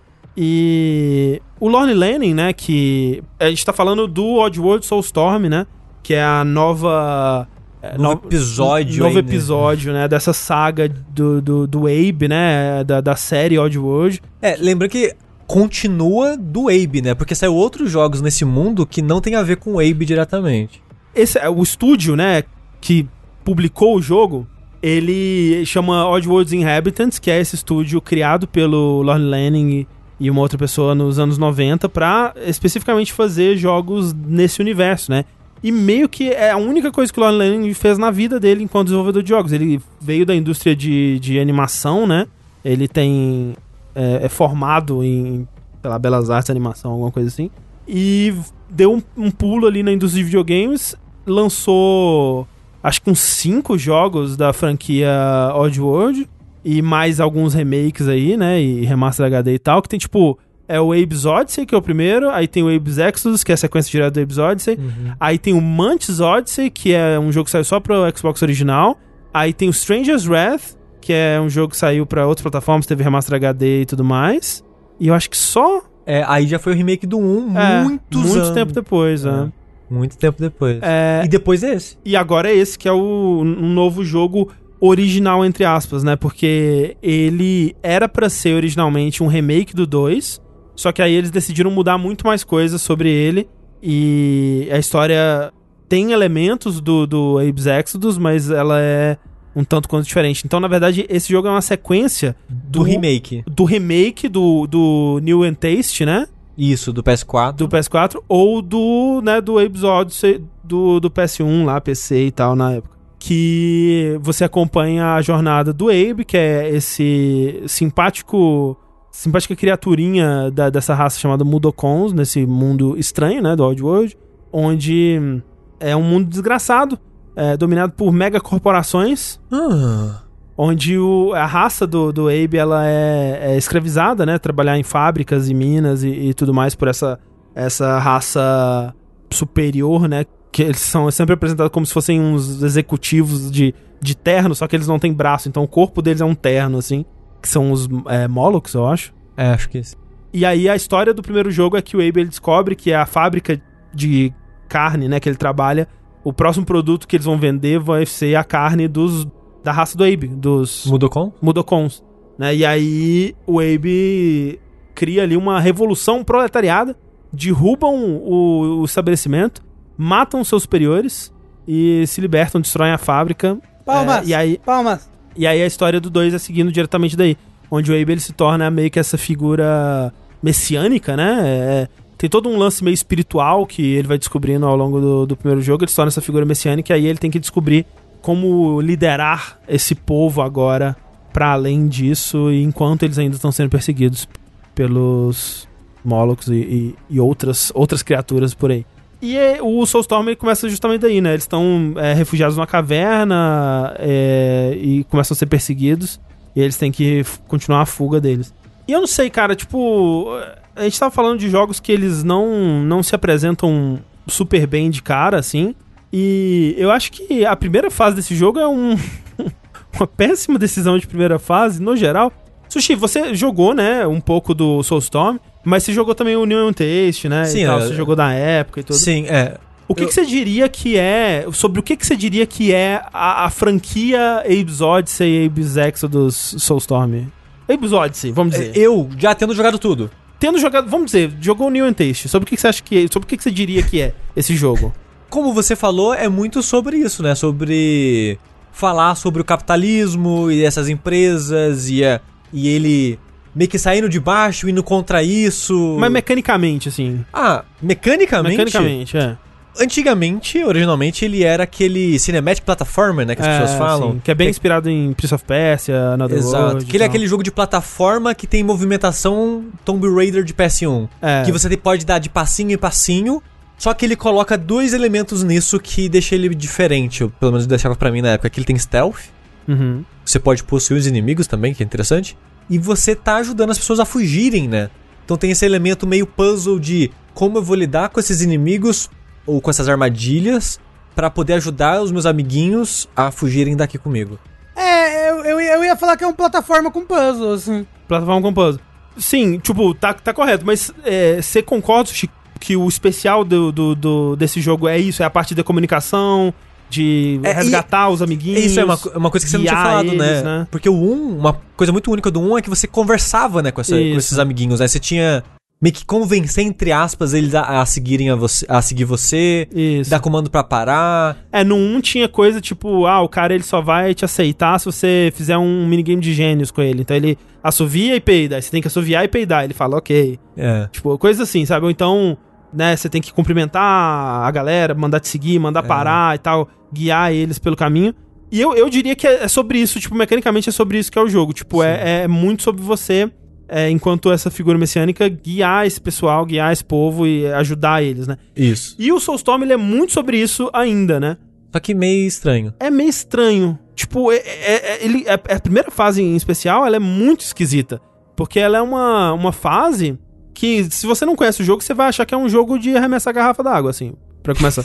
Porque ele introduz uma mecânica de fogo e uma mecânica de garrafa d'água, é, de que você pode arremessar, né? Nos outros jogos você já podia arremessar coisas, mas é, aqui ele, ele tem essa, essa garrafinha, né? E tem uma mira 360 graus, que antes era só meio que pra frente, né? É, no New Taste já tinha. Já tinha? É. Não lembrava. Mas é, aqui, é, tipo, a parte de, de arremessar aqui, é, ela é um pouco melhor, mais, um pouco mais precisa. Mas ainda assim não é super precisa, porque o arco, né, que ele te mostra, ele apaga no sugestão. meio, assim, é meio que, é, meio que uma sugestão de, de onde vai cair.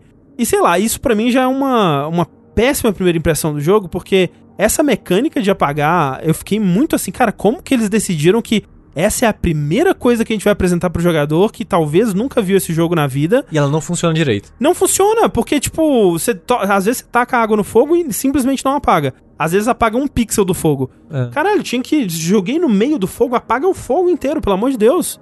Não é assim que a água funciona na vida real, André? É, né? É realismo. É, é, é meio bizarro, como, tipo, caralho, é isso. é- essa é a primeira impressão que a gente quer dar pro jogador é, desse jogo. Talvez porque, pela fase que eu tô vendo aqui, talvez a- eles queriam abrir com algo uou, sabe? Não, é Porque, assim. porque assim, eu só joguei o primeiro.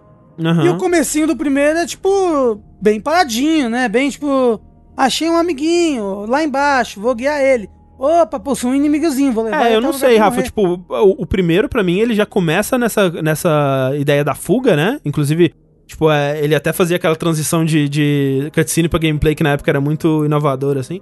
Tudo bem que o, o gameplay dele é um pouco mais parado, né? Por, por conta do, do gameplay metódico, de, de cinematic platform que a gente tava falando. Mas a sensação de urgência, ela tava lá pra mim, assim, com, Não, com outros mas, mas o que eu elementos, tô falando assim, aqui, de... nessa, nesse gameplay que tá sendo mostrado, tá parecendo uma fase de Donkey Kong, sabe?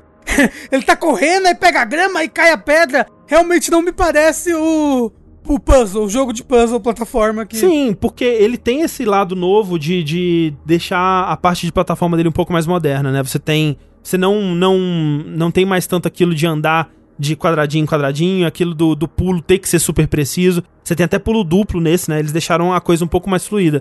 Só que ele ainda é, no seu é, cerne, aquele mesmo jogo. Ou aquele jogo de puzzle plataforma, dessa mecânica social de guiar os amiguinhos e de resgatar os amiguinhos. Só que por algum motivo ele decide colocar essa fase meio Uncharted né, no, no, no começo do, do jogo.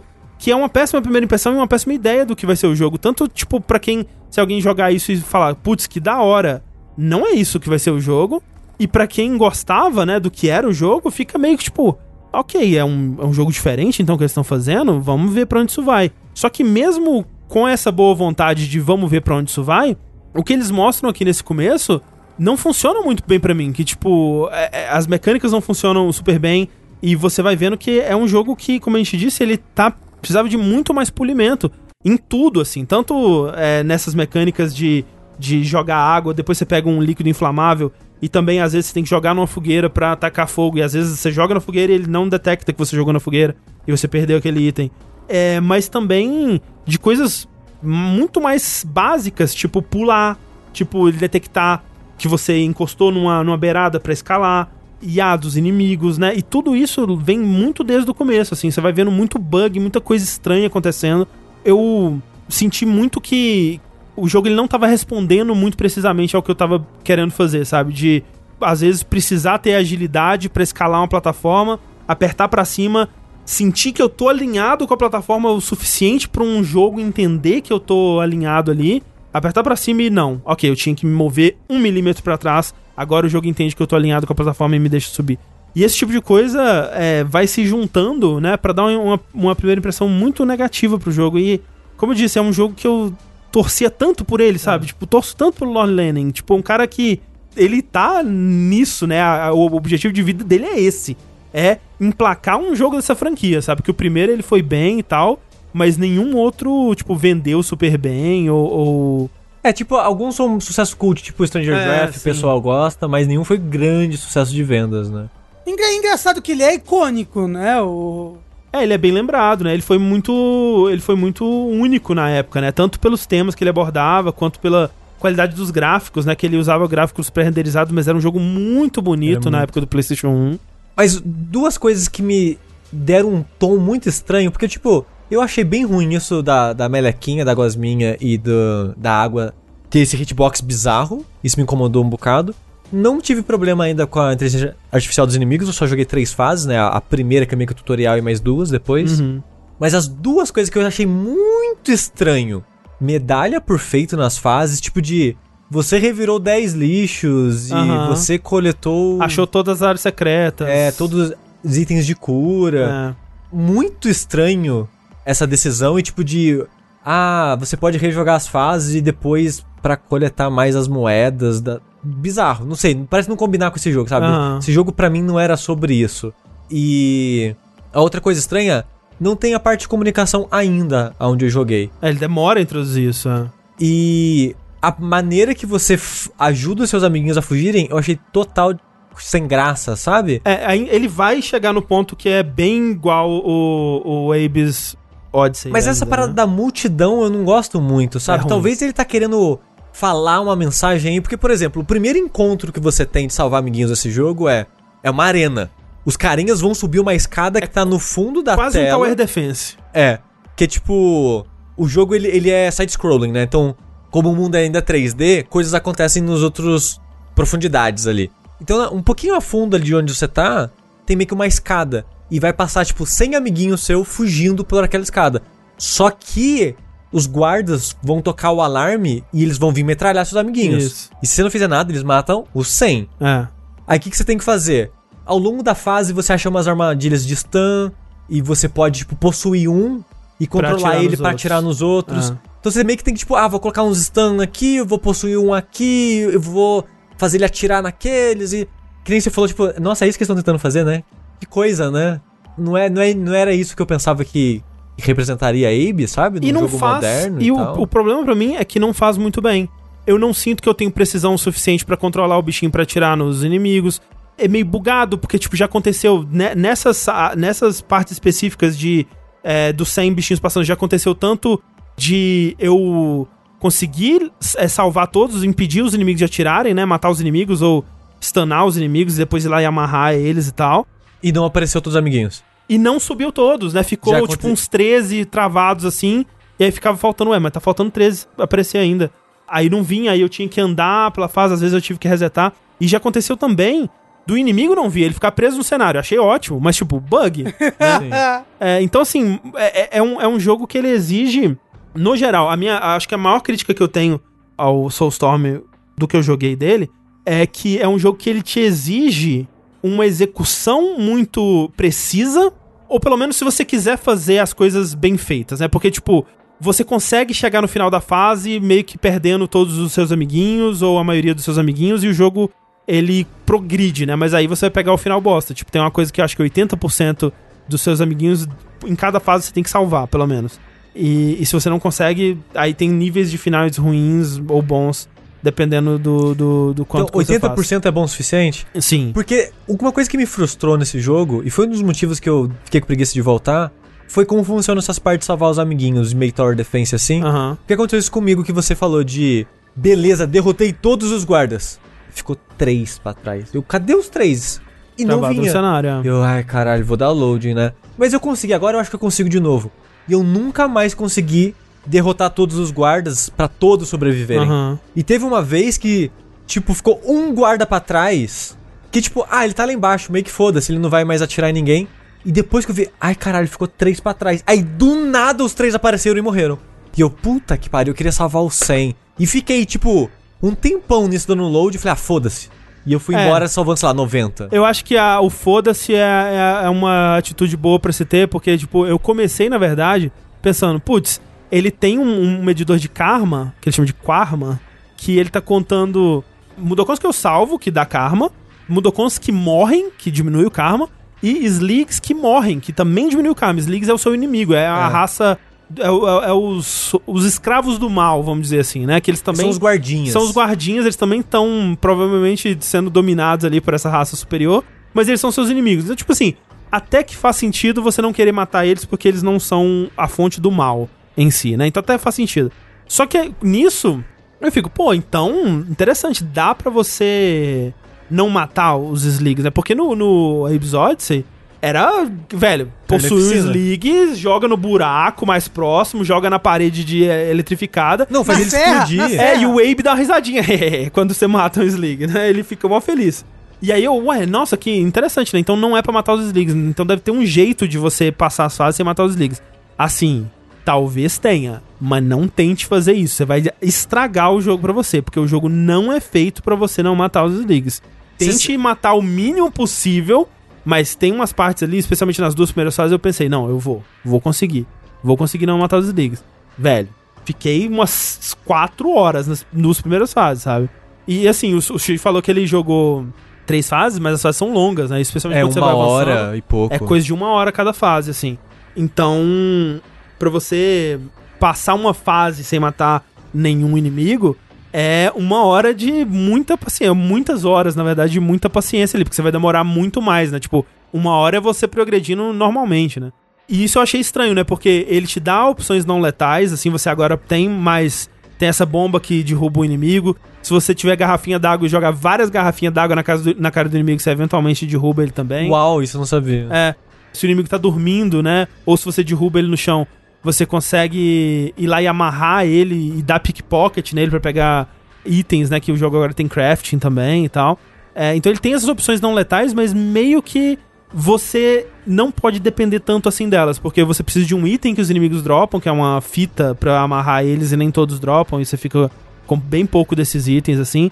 Então, no fundo, ele quer ainda que você que você mate os inimigos, mas menos, que você tente não matar pelo menos. E esse balanço, assim, eu não sinto que ele consegue comunicar muito bem. E, e ele meio que não quer muito isso de você, ou, ou se você quer fazer, você vai ter que se esforçar muito, porque, por exemplo, quando você domina um Slig, no jogo original, você só podia explodir ele, né? É, ou é. atirar em alguma coisa, ou, sei lá, jogar ele do buraco e tal.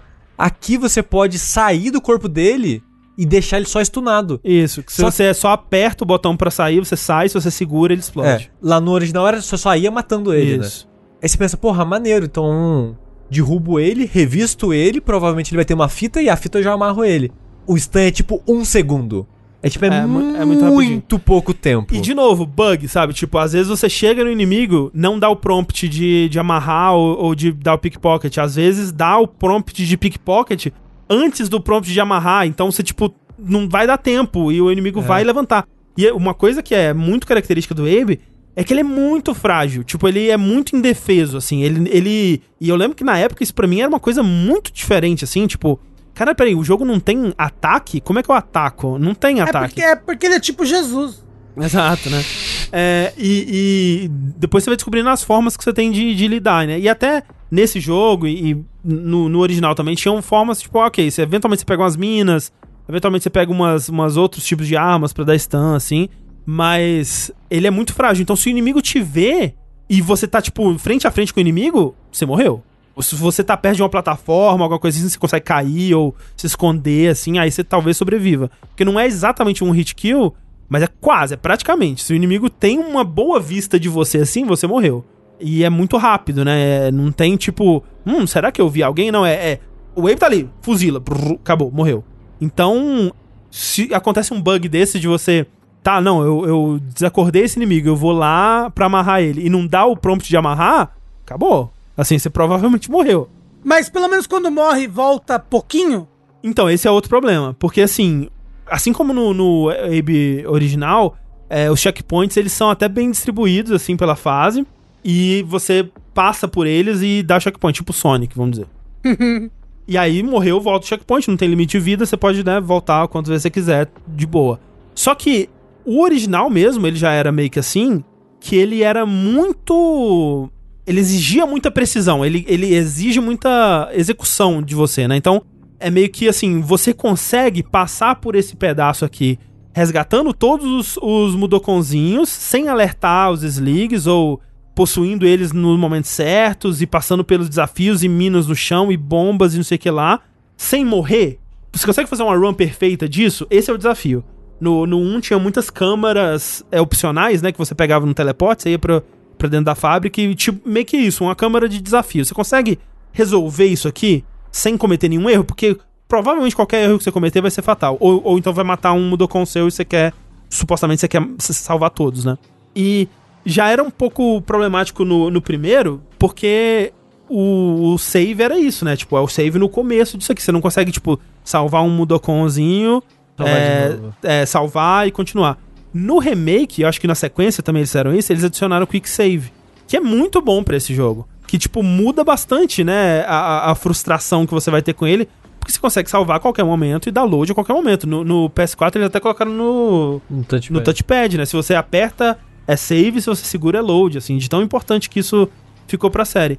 Nesse, eles não colocaram isso. Eles voltaram pro sistema que era do, do Waves Odyssey. E eu não entendo. Não entendo, porque esse jogo, ele é tão difícil quanto, às vezes mais, como o Sushi disse, tem essas cenas de meio Tower Defense onde você parece que você, você sente que você tem ainda menos controle do que tá acontecendo, né? E ainda por cima, os controles são mais bugados, são menos responsivos. Então, tipo, é um jogo que ele te cobra mais ainda precisão e execução e que você seja perfeito no que você tá fazendo aqui, mas te dá menos, né? Então você vai se frustrar muito mais. E isso para mim tá quebrando o jogo, cara. Eu não, não tô curtindo assim, no geral, eu não tô curtindo o jogo. E eu muito acho que é por causa dos bugs. E eles estão fazendo um bom trabalho de de ir atrás, de ver os bugs e, e, melhorar. Eles já consertaram bastante coisa. É, já sei, acho que uns dois patches até se duvidar. É, mas tem coisa muito simples que eles fizeram no remake e que não tá aqui e que eu não entendo como não tá. Por exemplo, Quick Save, Quick Load. Outra coisa, me deixa colocar o botão de pulo ser um pulo na horizontal, porque ele é aquele, ainda é aquele tipo de jogo que você tem que segurar pro lado e pular para ele dar um, um, pulo arqueado, né? Se você só aperta o botão de pulo, ele pula para cima. Tipo Prince of Persia mesmo, né? Só que no Prince of Persia, no PC e no Waves Odyssey e, e na, na porra toda, você tem, tem também um botão que você só aperta e você já pula pro lado, porque essa coisa de você segurar e apertar, às vezes não é preciso. O personagem começa a correr no meio, você cai da plataforma. Não é tão intuitivo assim, especialmente quando você precisa dar pulos muito precisos que o jogo cobra de você. E esse jogo não tem isso, eu não entendo como que isso, ele não tem isso. Eu não sei jogar esse jogo sem isso, sério. Porque por mais que ele seja ainda, ele seja mais livre na, na no, no, no, controle de plataforma dele, ele ainda tem as raízes naquele jogo mais retrô de plataforma. Ele ainda tem o, o botão que você segura para dar passinho né? Que se você tá numa plataforma meio perigosa, você segura esse botão para chegar na beiradinha da plataforma sem cair. Então tem tudo isso ainda. Então é, é um, um retrocesso, parece, no que eles já tinham acertado antes, em muitos sentidos. E é foda porque, assim, eu adoro a história que eles estão contando. As cutscenes são lindas. As cutscenes são muito legais. Nossa, as, a, a, tipo, eu adoro o Abe, sabe? Eu a, acho ele muito carismático, velho. Ele é muito fofinho, ele é muito puro eu quero ajudar ele a salvar o mundo, assim, sabe? É, é, muito satisfatório você ser esse, esse carinha que ele mesmo não acredita nele, sabe? Ele, ele é muito, é, muito singelo, assim. E, e, ele sozinho sendo a, a força da mudança pra, pra essa, esse povo inteiro, assim. É muito legal. Mas quando vai jogar, cara, eu não tô gostando. E aí, assim, eu quase dropei o jogo. Eu, eu acho que eu vou continuar ainda, eu vou, vou continuar insistindo, mas eu tô numa fase que eu, eu, cheguei num ponto dela que eu não entendia para onde eu tinha que ir, tava muito confuso, assim, eu tinha que possuir um slig voador e, sei lá, fazer umas paradas, assim, e aí eu não sabia para onde eu tinha que ir dali. E eu fiquei batendo tanta cabeça que eu achei uma área secreta. Eu queimei umas madeiras, né? Que ele tem uma parada de, de física de madeira, que você, taca fogo na madeira, ela vai quebrando realisticamente com o tempo, assim, tipo Alan in the Dark de PS3. E eu achei uma área secreta. Aí eu, putz, será que é por aqui? E era só uma caverna de desafio, onde, tipo, salve todos os Mudokons dessa caverna. Só que o lance é que quando eu entrei nessa caverna, eu tava sendo perseguido lá fora pelos inimigos. Né? Eu fui meio que correndo muito louco assim, meu Deus, acho que é ali, vai. E entrei na caverna. E aí eu salvei os, os Mudokons lá de dentro, e quando eu saio da caverna, é que nem o, o que o Rafa tava falando do, do Outriders, que você sai da cutscene já tomando tiro. É isso. Eu saio da caverna, tem tipo uns três voadores assim, eles já me matam, assim, imediatamente. Não tem nada que eu possa fazer. Tem que começar de novo. E eu vou ter que recomeçar a fase. E como você falou, tipo, as, Puta, as nossa. fases são muito longas. Eu perdi, sei lá, uma hora e meia, duas horas de progresso. Fácil. E, nossa, me deu tanto desânimo, porque já era uma fase que eu não tava gostando de jogar. Já tinha passado por vários momentos muito frustrantes que, tipo, putz, consegui. Checkpoint. Que bom que eu nunca mais vou ter que jogar esse pedaço. Se eu quiser continuar o jogo, eu vou ter que jogar, jogar Você esse não pedaço. consegue voltar pro último checkpoint? Alguma Não, coisa porque o assim? checkpoint é, é essa coisa no mundo, né? Então o checkpoint meu que tá ativado é dentro da caverna. Então eu morro, eu volto pra dentro da caverna. Nossa, não. E, não, e volto pra dentro da caverna antes de salvar todo mundo lá dentro, inclusive. Ah, nossa, que chato. É, então, assim, isso quebra o jogo pra mim de uma forma que eu não tava esperando. Tipo, eu tô muito decepcionado, cara. Eu tô muito decepcionado e muito triste, porque como eu torci por esse jogo, cara. E eu ainda acho que tem um jogo, pelo menos bom dentro dele. E eu, eu fiquei tanto assim que eu baixei de novo o New and Taste e eu pensei, caralho, será que sempre foi ruim e eu só mudei de gosto? O que aconteceu? É, o- os tipos de puzzles aqui tava diferente também, porque, É. porque lá no original os puzzles eram mais naturais, Mais digamos elegantes. assim. É, você meio que encontrava uma situação que você pensa, tá, como é que eu passo daqui? Ah, naquela sala tem isso, né? E nesse jogo é literalmente um puzzle. A, da tela dá um zoom out assim e fala, ó, tem um inimigo aqui, aqui, aqui, você tem que tocar o sino ali. Como é que você faz isso? Então, tipo, é é bem mais explícito, digamos assim. E é tudo bem mais trabalhoso, sabe? Tipo, é bem mais trabalhoso o- de fazer. por exemplo, na terceira fase, acho que foi. Não sei se nem você passou ela, mas é a fase que tem um dirigível soltando bomba, né? Sim. É, é insuportável. Tipo, como que você faz essa ser a sua terceira fase? Isso daí você faz, tipo, ah, um mundo secreto com as fases extra difíceis e chatas. E é uma fase que tem um, um dirigível que ele solta bombas em você o tempo todo e você tá andando, tomou bomba, não tem um indicador de onde a bomba vai cair. É meio que aleatório, assim. Às vezes tem umas paredes pra você se proteger, mas a parede, eu não sei, não sei se ela é bugada ou se é design. Mas você tá escondido atrás da parede, o, o, o dirigível ainda assim te acerta e te derruba dela. E aí você tá na, na, na parede pra possuir um inimigo, e aí você tem que dar load, porque agora derrubou de você e você agora não tem nem a parede, então você não vai conseguir mais possuir aquele inimigo que você precisa pra avançar. Você precisa ter a parede, você precisa torcer pra enquanto você tá lá, o, o RNG, né? O, a aleatoriedade do jogo não atirar uma bomba em você ali pra você conseguir possuir o inimigo e fazer o que você precisa fazer antes do dirigível te acertar. E eu fico, caralho, velho, como assim? Isso é a terceira fase do jogo? Que chato, é, tu, é chato, sabe? Tipo, é, é, o que você precisa fazer é trabalhoso, é meio chato. É, é tudo. Tipo, ele, ele- parece que ele não quer que você se divirta com as mecânicas. É raro você encontrar uma cena onde você realmente consiga possuir os sligs de boa e usar eles de forma criativa. Sempre tem aquela porra daquela do bichinho que vai te jogar um raio.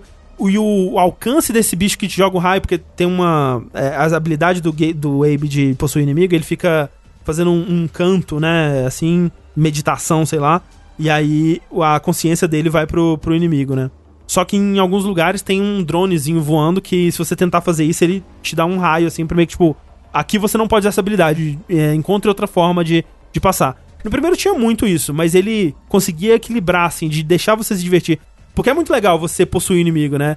E uma coisa que, tipo, no, no, no primeiro era até mais legal que, não sei se você lembra, tipo, quando você possui o inimigo, muda a música, muda, começa uma batidinha, uma, uma bateria diferente, mais radical, assim, quan- quando você possui o Slig, que eu achava muito, muito satisfatório, e nesse não tem isso. Não, nesse quase não tem situação sem a porra do raiozinho. É, então, é, é- ele parece que ele não quer deixar você se divertir com isso.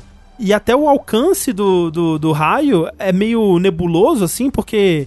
Ok, se, eu acho que se o raio não tiver na tela, eu, não, eu, eu posso usar, né? Mas às vezes, se você tá longe o suficiente dele, você consegue, mas às vezes não. É mu- muito estranho.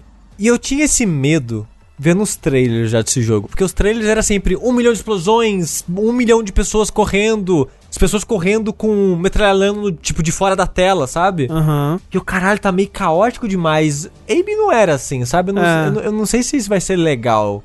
E é meio que isso que eu tô achando. Meu sentimento é: esse jogo, ele tá se esforçando demais, sabe? É. Ele quer ser muito. E às vezes não precisava ser tanto. Porque dele, a filosofia que eu sinto é. Ah, puzzle, mais puzzle, mais elaborado, mais inimigos. Ah, salvar mais gente, vai salvar mais gente, fase mais longa. a impressão que eu, que, que eu tenho é que, tipo, vou fazer mais tudo, mais tudo, tudo grandioso, tudo maior, tudo com mais. Ele tá, ele tá justificando o orçamento. É. É, mas, tipo, era um tipo de jogo que eu sinto que não precisava ser assim, sabe? É, é, o, o que eu, eu sinto é que ele tá num meio termo que não é favorável pra nenhum dos dois lados, porque eu entendo é, você pensar assim, putz, se pá, vamos modernizar o jogo um pouco mais, transformar ele em um jogo mais de ação, talvez apele pra um público maior, né, e tal. Só que ele não faz isso todo o caminho, ele ainda é muito retrô em algumas coisas, né? Ele ainda tem muita coisa de stealth, muita coisa de puzzle metódico pra caralho. E aquela coisa toda de execução. Tipo, é, é momentos de ação, assim, onde as coisas começam a explodir, você tem que correr, e tá todo mundo correndo no fundo, assim. E, de novo, é uma má primeira impressão do jogo. Tanto em questão de qualidade, quanto, tipo, de impressão do que o jogo vai ser. Porque o jogo não vai ser como são as primeiras fases. Depois que você escapa daquele, daquela perseguição inicial, ele vira muito um jogo do Abe tradicional. E ele tá no meio termo entre esses dois do que ele gostaria de ser, e ele acaba não sendo muito bem nada, assim. Então, eu espero que saiam updates para, por exemplo, para essas minhas reclamações, né? Tipo, acho que com Quick Save, nossa, mas já melhoraria tanto. Quick Save já resolveria metade dos problemas que eu tenho com o jogo, porque a maioria é isso, sabe? De é 10 minutos aqui de muita precisão que eu não posso falhar. Preparei tudo, agora eu tenho que é, chamar a atenção dos inimigos cachorro, que eles, se ele encostar em mim eu morro, e atrair eles pra um canto e pular na plataforma. Eu faço isso, eu pulo na plataforma, o Wabe não agarra na beirada. Putz, eu tenho que refazer tudo, né, gente? Uma mecânica de quick save já resolveria isso. Outra coisa que eu gostaria muito, me faz poder apertar o botão de pulo pra pular pra frente já, sem ter que segurar pra frente. Adoraria isso. Tem isso no, no, no remake, tem isso no original. Então, eu ainda quero dar uma chance, eu ainda não desinstalei ele por muito pouco, porque quando isso aconteceu com a fase, eu falei, ok, é isso, eu nunca mais vou jogar esse jogo. Aí depois passou um pouco, eu não. Vou dar mais uma chance. Eles deram de graça na PS Plus esse mês, não? Tá na PS Plus do PS5, né? É. A versão de PS5, porque ele na verdade ainda não lançou pra PS4, né? É, Mas vai- mas vai lançar. Mas vai lançar, é, ele só lançou primeiro pro PS5 e tá na Plus pra quem tem PS5. Porque parece que ele tá 100 reais em outro... É, então, no PC ele tá bem. O, o, o- o preço dele tá bem em conta. Acho que ele tá tipo 100, cento e poucos, alguma coisa assim. Porque ele não saiu o preço completo, ele saiu acho que 50 dólares. E aí no Steam ele tá cento e pouco, alguma coisa assim. Oh, se saiu 50 dólares no Steam, tá cento e pouco, tá legal, hein? Todos os jogos deveriam ser assim, o dobro do dólar, vamos fingir. Eu acho. Vamos fingir que ainda é assim. É, vamos fingir. Eu acho que 100 reais vale, é mesmo. Eu acho que 100 reais vale porque eles estão mostrando que eles estão correndo atrás de resolver essas coisas. Eles já mudaram algumas coisas, já melhoraram outras, assim. E eu espero que eles continuem pra, pra chegar lá, assim. Porque, sério, resolvendo esses problemas, por mais que eu tenha críticas também a, a isso que a gente falou dele não ser nem um jogo super retrô, nem um jogo mais moderno, ele tá num meio estranho aí que me incomoda um pouco. Ele resolvendo os problemas, eu acho que vale a pena jogar por conta da história, por conta do mundo. O mundo desse jogo é muito interessante. Eu gosto demais dos personagens. Eu gosto demais de apoiar o Lorne Lanning, sabe? Eu quero que ele tenha sucesso, eu quero que ele continue fazendo jogos. É, eu quero que esse ódio hoje dele eventualmente um dia vingue, né? Porque ele tá nessa há muito tempo já, coitado. Tem que fazer filme com o Paul W.S. Anderson lá. Tem que fazer. Não, o sonho dele era fazer filme dessa porra, não conseguiu. A Mila Jojovic, Jabe. Imagina Pois que é. perfeito. Porra, gente. Não, não. Ela vai, ela vai ser teletransportada pro mundo do Abe É e vai salvar todo mundo. É, Ela vai ser a salvadora, exato. porra, é isso? Vocês não entendem nada de cinema. E que curioso, né? Quando, quando a gente pensa agora, né? Tipo, que um jogo com essas mensagens políticas lançou pra PlayStation 1, né? Naquela época. Sim. É curioso, né? Assim, um tanto. Te faz pensar. Te faz pensar. É, perguntaram se o remake do 1 vale a pena. Eu acho que se você não gosta de cinemática de plataforma, assim, pode ser um problema bem grave, assim.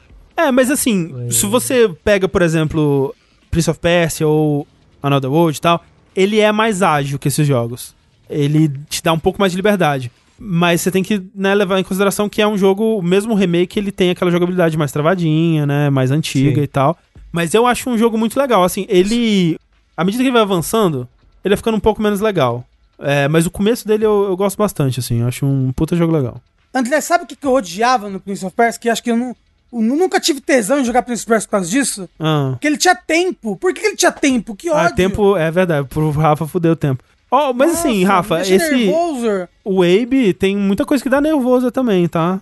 É, Rafa, aquele jogo lá, Monster Hunter, não tem tempo pra fazer as missões? Ah, mas é diferente. O jogo tem, tem tipo, 50 minutos, você faz a missão em 5. ah, mas é, eu falo Stardew Valley e, e- e você acha que não é. Não acredito Não, no mas. Stardew Valley é diferente. Eu não tô jogando Monster Hunter, aí de repente, eita porra, ficou de noite, meu Hunter cai duro no chão e me acordam de manhã no meu quarto falando, ó, te levei pro quarto em 50 conto. E Porra, Mario, hein, Rafa? Não tem tempo, é? Tchau, gente. Vocês não merecem o meu amor nem meu carinho. É, Oddworld Soulstorm, uma grande decepção no momento. Espero mudar de ideia quando consertar os problemas.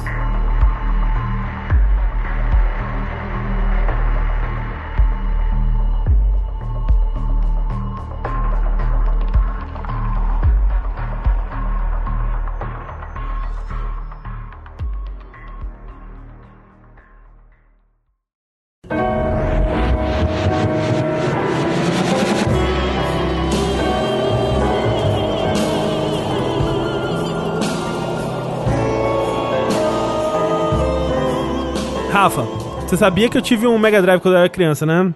Aí no meu Mega Drive eu jogava jogos maravilhosos como Sonic e Decap Attack e Kid Camaleão. Era um console muito legal. Só que aí um dia o meu cachorro ele passou e puxou o fio e aí o meu console ele caiu da estante e por uns instantes eu tive um Genesis Noir, que é o nome do próximo jogo que eu vou falar aqui. Caramba, André. Que lindo, poesia, né? poético. Que é um jogo que não é sobre Mega Drive. Porra, decepcionante agora, né? É sobre a, a parte da Bíblia lá, o Gênesis? É de certo modo. De certo modo é. E, e é, é no ar ou é preto e branco? É preto e branco.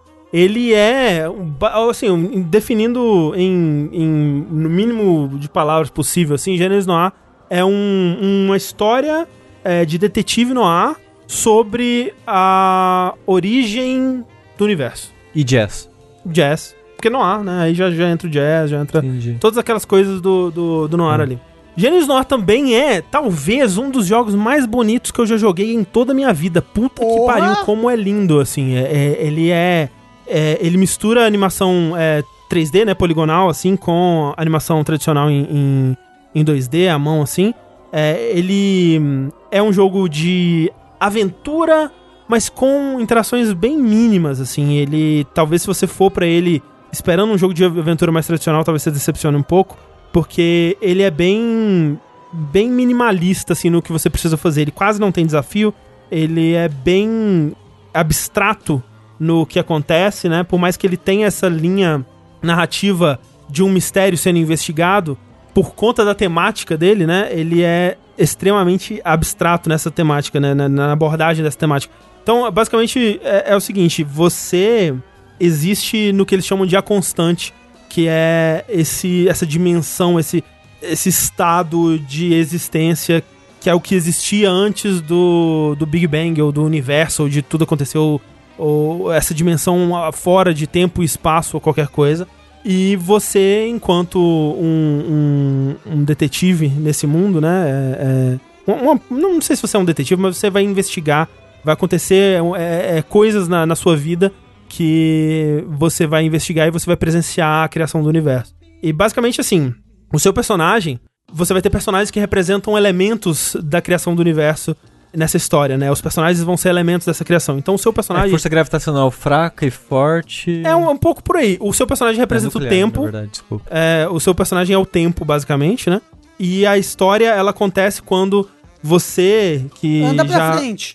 Não, você já foi apaixonado por uma.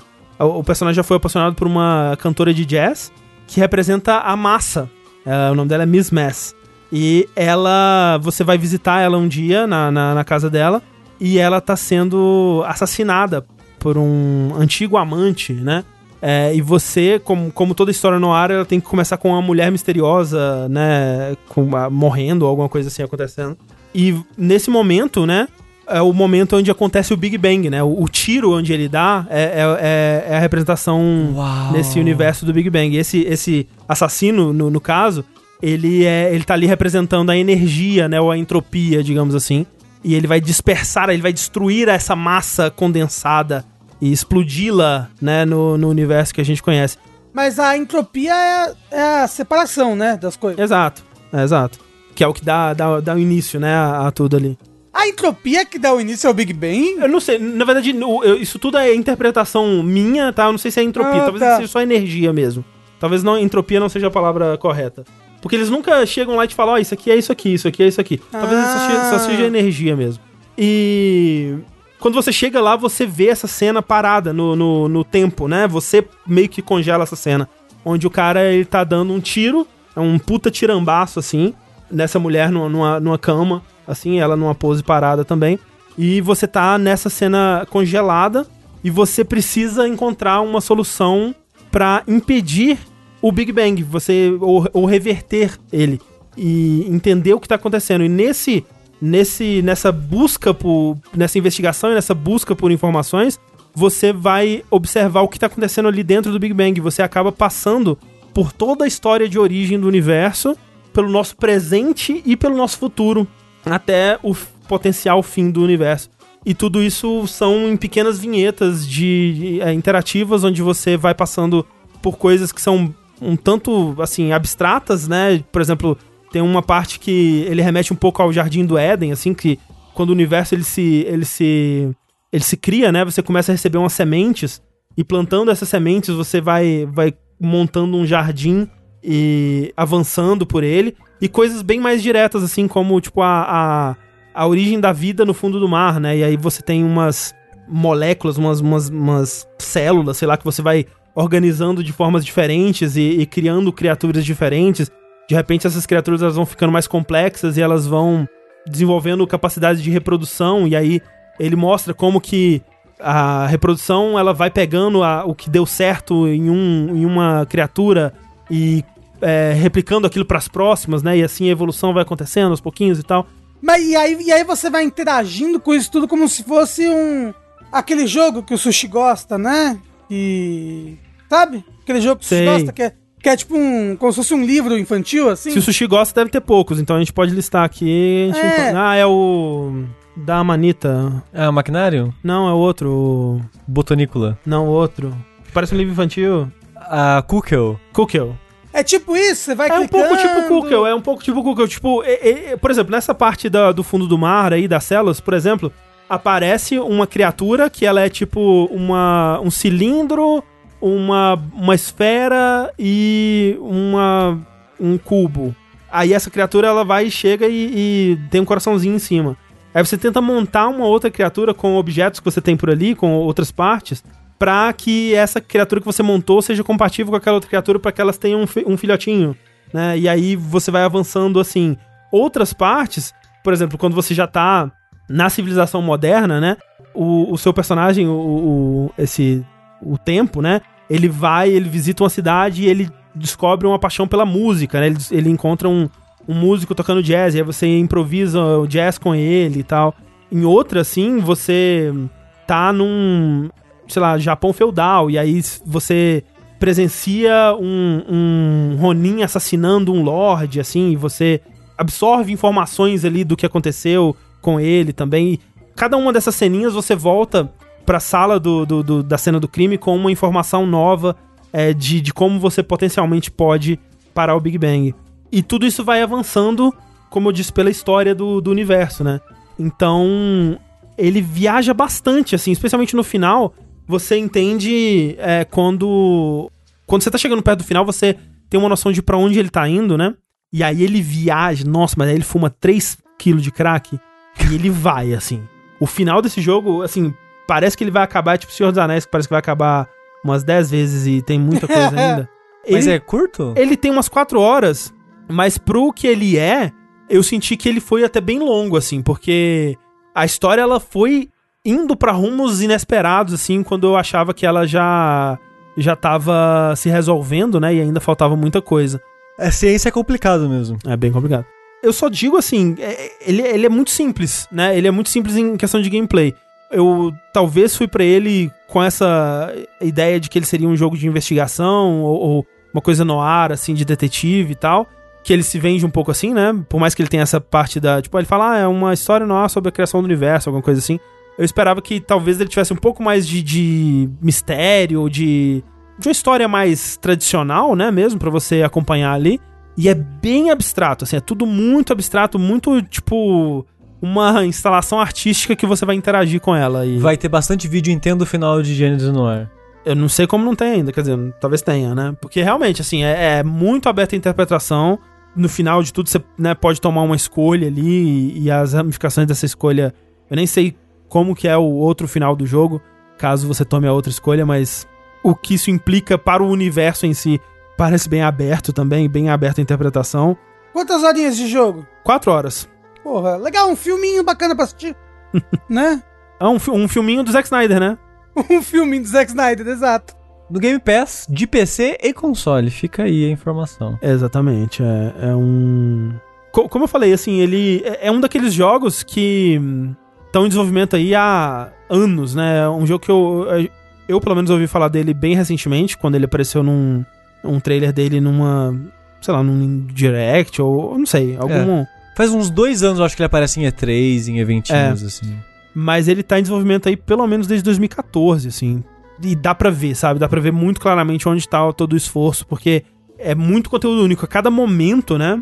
É animação única, é, é tanto a animação 2D tradicional quanto cenas mirabolantes, né? O jeito que ele representa essa coisa do tempo e espaço, né? Você viajando pelas diferentes possibilidades e multiversos, assim, né? O jeito que ele representa isso é, visualmente é muito interessante.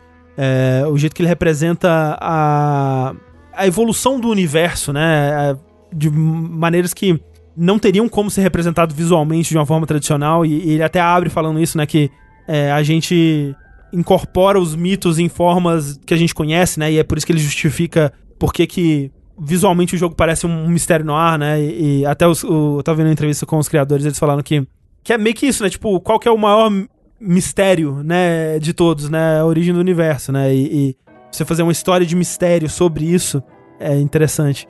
Eu só acho que no, no por exemplo, no, no começo de cada capítulo, vamos dizer assim, ele tem uma parte que ele mostra um textinho que é meio que pra te dar um contexto daquilo que ele vai mostrar em seguida. Tipo, onde está o universo nesse momento. E ele é bem literal nesses momentos, assim, ele perde um pouco da poesia, porque eu acho que talvez ele sentiu que sem isso as pessoas não iam entender a viagem que ele tava fazendo ali. Pelo que você tá falando, mesmo assim não dá pra entender? É, é, mesmo assim, mais pro final ele, ele entra numa viagem muito mais louca, assim. Mas durante é bem compreensível, mas talvez seja compreensível por causa do texto. Então talvez o texto seja realmente necessário. Não sei. Gênesis no ar, na verdade. É, alguém segura aí, senão ele vai se machucar. Me faça uma pergunta sobre Gênesis no ar, Rafa. Ó, tá no ar. É. Quebrou quando caiu? Não, ele continua funcionando. E você continua jogando Sonic? Que criança triste jogando Sonic. Provavelmente eu perdi aquele meu, aquela minha run de Sonic, né? Porque não tinha Ah, save. não, não, não tem. Jogar chapado, será que é bom? Tem muito diálogo? Que Zero isso, diálogo. Jo- Não, nada de jogar chapado, nada sem drogas aqui. Quer Clarice agora? Ele tem algumas coisinhas com voz bem pro final, assim, mas durante o jogo é zero texto, é tudo na base da do visual e animação. e A tudo. voz do jogo é o Carl Sagan falando alguma coisa. Porra, se, ó, se eles contratassem o Carl Sagan pra narrar Assim, os textos que tem entre... Ele os- morreu! é, né? Seria um feito e tanto, né? Não, eu tô pensando no Neil deGrasse Tyson, não, cara. o Neil deGrasse Tyson que é o Carl Sagan se é, eles- melhorado. Melhorado. Ia ser uma loucura.